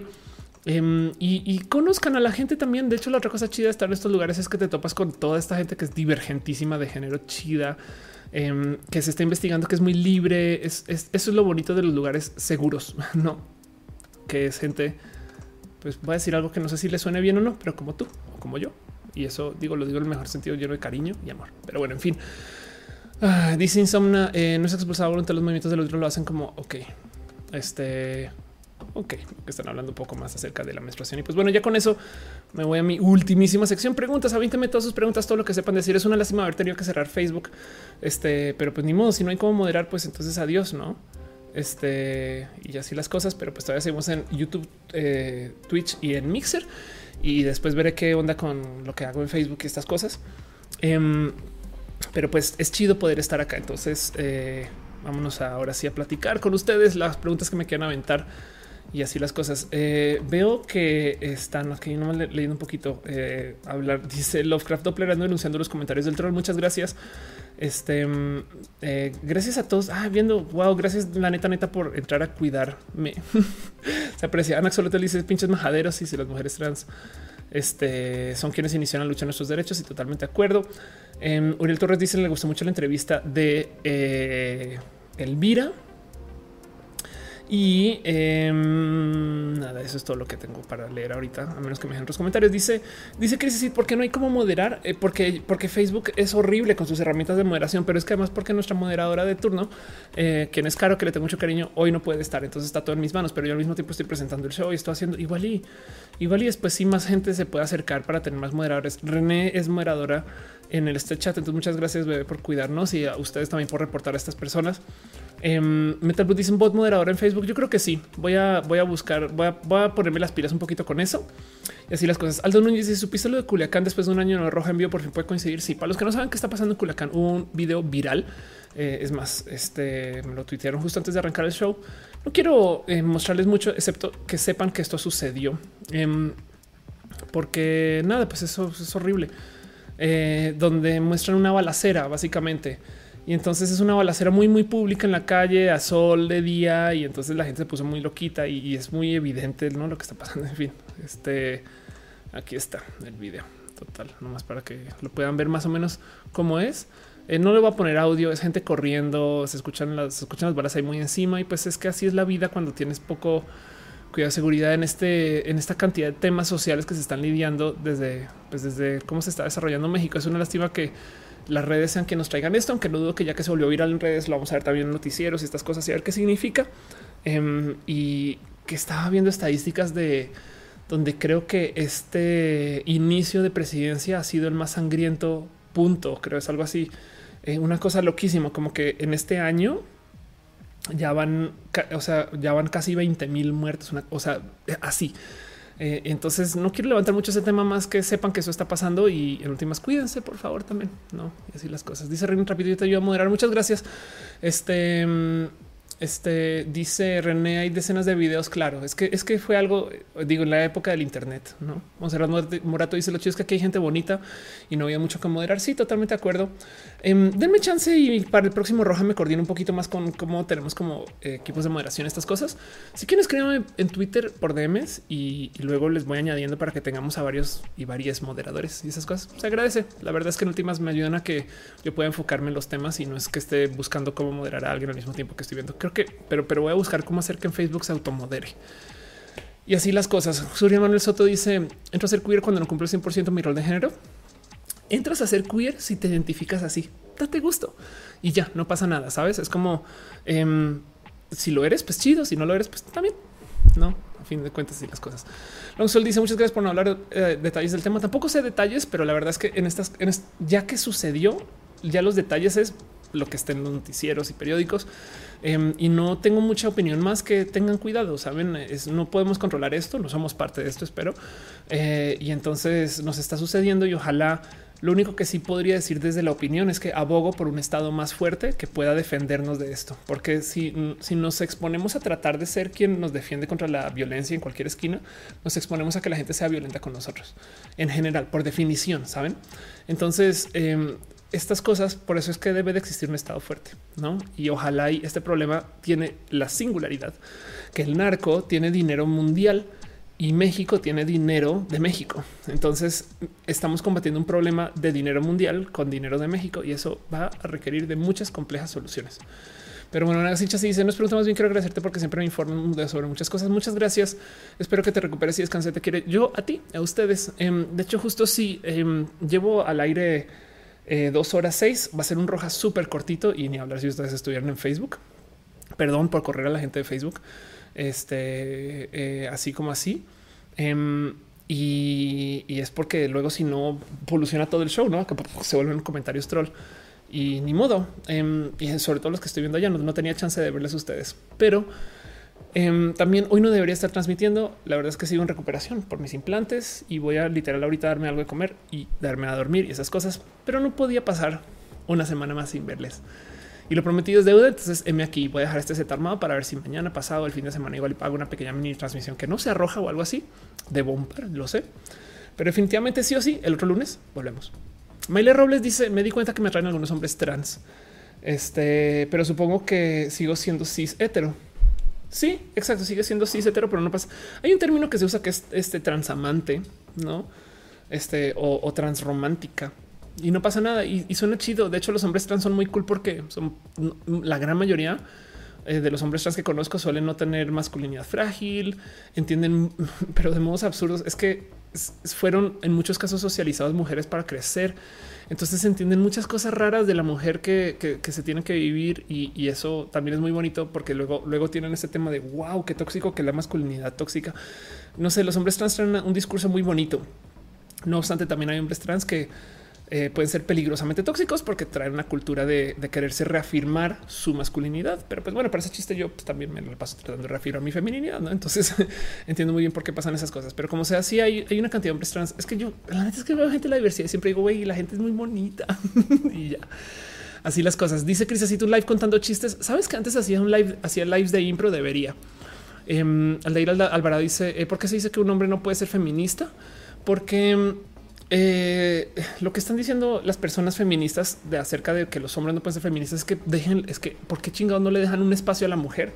Es no es ese cuento de cómo chingados los hombres se tienen que meter en todo. Y si tú le dejas un espacio solo las mujeres se hacen una planeación diferente. Ahora la pregunta es quién es mujer, quién se identifique mujer. No también hay feminismos interseccionales, pero del otro lado, si tú no eres feminista, no eh, en qué te pesa, no la neta, la neta también. Yo lo que te invitaría a ti es a como que te des un poquito como de introspección de por qué tengo que ser feminista, no? O sea, de dónde sale ese deseo de que yo de todas las cosas que soy y siempre he sido, ahora también tengo que entrar a este, a este lugar, no? Lo digo porque yo me he retirado de muchos espacios feministas y me presento como aliada feminista y no me quita ni me pone. Es más, yo hago muchas actividades que mucha gente interpreta como de feminista, pero, pero desde lo identitario de no lo soy, si eso va a generar que la gente se discuta y prefiero, prefiero ponerme lejos. Y entonces no me quita, no me cambia, no me amenaza, no le pone, no me identifica y no me desidentifica. La misma pregunta te la hago a ti es por qué, tienes que ser feminista. No es como que pienso un poquito en eso. Puede ser, pero bueno, en fin. Eh, Monserrat dice aquí no hay bot. Eh, este hay cargo de martillo chichinches. Sí, eso hay que arreglarlo.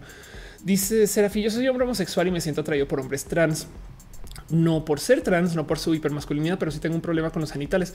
Soy mala persona. Em, bueno, ahí mencioné el tema por encimita. Vamos a hablar de una cosa que me gustaría que se tenga más presente y es literal de la preferencia genital.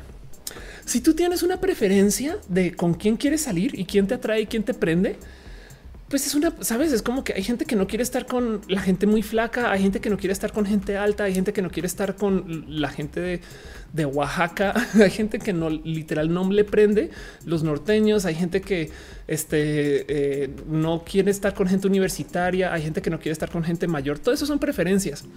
También hay gente que tiene preferencia genital.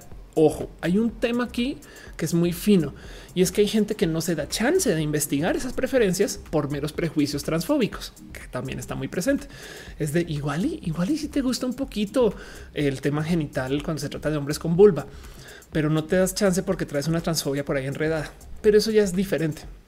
Cuando se trata acerca de quién te prende y quién te atrae, tú no puedes obligar a tu cuerpo a erotizar cosas que no erotizas. No es la neta. Si a ti no, si tú no erotizas a la gente japonesa, no sé por qué me dije eso, pero si tú no, no erotizas a la gente japonesa y de repente te obligan a acostarte con una persona japonesa, eso es como no lo erotizas, es una violación. Entonces, no es discriminación el querer no acostarse con gente trans. Ahora, no salir, no hablarles a las personas trans, negarles acceso a cosas, sabes? Em, pasarla muy mal en una cita y de repente decir es porque eres trans, ese tipo de cosas. Y sobre todo, esto es lo más importante, hacer sentir mal a alguien por una condición de su cuerpo, sea la que sea, eres alto, chaparro, bajo, mexicano, japonés, mayor, menor, no? Eh, eh, no es culpa tuya que que, a ti no te atraigan las personas japonesas. Entonces, pues tampoco le digas a la persona japonesa, pues no me prendes, pendejo. Entonces arréglate, vuélvete mexicano. No, no, claro que no. Em, lo mismo, porque a mí a veces, por ejemplo, me dicen es que Ophelia, ¿por qué no eres más femenina? Y yo así de yo soy tan femenina como quiero ser. no, porque no actúas de quizás atraes hombres. Yo no quiero traer hombres, no? Em, yo me traigo un devenir pansexual, que de paso eso ya de por sí es un cambio, porque yo traigo un devenir este, de como mujer lesbiana y hace muy poquito me lo cuestioné y a mucho, a mucho gusto y a mucha honra hoy en día vivo de modos pansexuales. Em, entonces se vale que tu sexualidad cambie, fluya, estés, que tú, que tú le muevas a quien eres por dentro. Pero de nuevo, no es discriminación y no te hace mala persona, solo tienes una preferencia genital. Ahora te hago yo la pregunta, si digamos que tú tuvieras una preferencia de peso, te hace buena o mala persona, pues siempre y cuando no andes haciendo sentir a la gente mal por su peso, sabes, opinando y, discriminando ese tipo de cosas. Eso ahí es la mala persona. No de resto, pues la neta, tú erotizas lo que erotizas y no, eso no se cambia. Y si se pudiera cambiar, pues entonces, si se pudiera cambiar lo que tú erotizas, yo tengo esta teoría este, que mucha menos gente se acostaría con hombres. Pero bueno, eso es una pequeña teoría desde la comedia y así las cosas. En fin, em, dice Abel, cuídense y seguro vuelvo al siguiente stream. Muchas gracias por estar acá.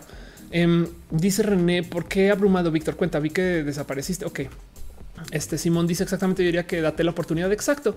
De paso, en general, eh, es que eh, parte del motivo por el cual yo sé que yo no me siento bien con hombres es porque lo he intentado, ¿no? Y digo hombres, estoy hablando de hombres cis hetero. Es que suele ser que por, lo general la banda cis hetero, los hombres cis hetero, tienen muchos temas horribles de masculinidad frágil. En fin. Entonces, eh, ahora eh, eh, andan ustedes tratando de compensar porque alguien tenga una como mala educación otra vez. Estoy muy cansada. Creo que voy a ir cerrando este show. Estoy como viejita ya, ya mi hija ya no doy, ya dígale a la Rosy que siga cocinando porque yo ya no puedo, mi hija. Alder dice respecto a eso, eh, no es pensamiento mío. Una vez escuché a Sailor Fact decir que no podría ser feminista porque era hombre y me llamó mucho la atención. Me considero aliado feminista. Sí, chido. De nuevo, cuando, cuando el tema de por qué no puedo ser feminista le escala tanto a, muchas personas es pregúntense por qué. Por ejemplo, em, el que a mí me digan que yo no puedo ser feminista porque no soy mujer, pues entonces es una posición que como mujer trans igual y debería pelear. No hay mucha gente que se mucho Ophelia. ¿Cómo aceptas con tanta facilidad que las mujeres terfas que son excluyentes este, te, te dejen, te saquen de ser feminista? No pelea, güey. O sea, perdón, pero tú eres mujer. Entonces no. Y, yo, yo ahorita no quiero tener esa pelea. Es una plática que tenía varias veces con René. Em, pero, pero el punto es solo consideren que el, el cómo el, el lo importante aquí es el a mí no me pesa no ser. No, yo creo que no. En este caso en particular, yo no quiero la medalla de ser feminista. Yo quiero apoyar para que el devenir de la mujer en general o de lo femenino sea más bonito, sea como sea. No, pero bueno, dice este eh, René tampoco puedo salir con huellas y es como que Castro en la existencia. Sí, suele, es muy común. No es 100% o sea, no son todos, no, es global el caso, pero es muy, muy, muy, muy, muy común, muy común. Este Víctor Feliciano dice, porque en un momento tan padre de todas las compartiendo sus pensares, poemas, canciones y creo que por muy buena intención de apoyar el feminismo, también necesitan sus espacios libres.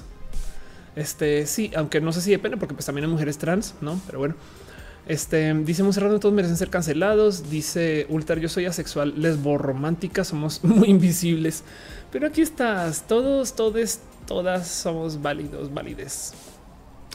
Y pues así las cosas. Eh, Alejandra dice que te operaron, me reemplacé mis implantes. Eh, entonces igual hago un video. Eso no sé. No es tan grave. O sea, eh, fue un tema muy cómodo de salud y así las cosas. Y así las cosas. Tú te dices, se me fue la net. Voy, me estoy despidiendo ya. Voy a ir cerrando todo. Muchas gracias por acompañarme en todo esto. La neta, neta, neta. Este, unas disculpas si ustedes estaban en el YouTube y, les saqué, perdón, en Facebook y les saqué, pero Muchas gracias a eh, la reina Trapito, Mauricio Arismendi, Metal Blood, a René, gracias bebé por cuidarme y a ustedes, ustedes por estar reportando a esas personas, a Carmel Simón, Ulises Sultarcat, Víctor Feliciano, Aldair Alvarado, Alejandra Telles, Cris Cecit, Insomna. Este, muchas gracias a Seraf XL18, muchas gracias a Long Soul System, a Fernando Películas, muchas gracias a Darío Prado, Insomna otra vez, este Nani, Nani Vélez, gracias por pasarte por acá, Nani, no te veo hace mucho tiempo. También de paso la gente que vino desde el Twitch a Bevs, Angel of Flight, Arctic One, Commander Ruta Eléctrica, Longboard, Enzo Spa, Gamer 01. Muchas gracias también a eh, Host Merraffel y el Ángel Dalmiro de Lurks, a Mast, Bast Porcupine, a Max Ter SZ, a Mr. Blue, Mr. Blue, a Mr. Leches, a Nagisachi, a Poison Fingers. Muchas gracias a Rehabit, a Rubén Laza, a Sifka, a Tempus Yete, a Winsock, a Yumi Harris y también la gente que se conectó desde el Mixer. Eh, este a Ravionet y si estuvieron comentando también vi que vino la gente Aldair Out Destructor y también un agradecimiento muy especial a la gente que vino desde el Facebook que desafortunadamente ya los cerré entonces ya no puedo ver quiénes son pero em, lo que sí es, quiero dar un agradecimiento especial también a la gente bonita que apoyó. Gracias de paso también a Alexander Ubaldo por tu abrazote financiero, a la gente que me apoya desde el Patreon. Un abrazo a Ana, analógicamente David Álvarez Ponce, Trinia Patacovis, Maritza Bername, Alex Melo, El Aleta, la cabeza Olmeca, que rollo Francisco Godínez. Este, un abrazo especial a la gente que se también que está literal suscrita al canal, o sea, que, son este, eh, members en YouTube. em, por su apoyo. Bruno Alfaro, Jenny Ramírez, la locomotora hígado de pato, Tato Oso, a Leonardo Tejada, a Pastel Cocoa, Cira Strange. Gracias por neta, neta, neta ser parte de esto. Y también un abrazo especial a la gente bonita que está suscrita en Twitch, a Imrayo, Fabián Ramos, Andrés Togas, Joesaurus, Joldes, a Glanfar. Y pues sí, que no se les olvide que este, este show sucede una vez a la semana. Nos vamos a ver el próximo em, lunes. Todo debería estar bien para que nos veamos el lunes. Y pues eso es roja con ustedes. Muchas gracias, gente bonita por ser parte de esto, la neta. Y para todo lo demás, prometo, prometo, prometo que luego este, organizo el tema de moderación sobre todo. Pero bueno, así las cosas. Los quiero mucho. Piñas para ustedes.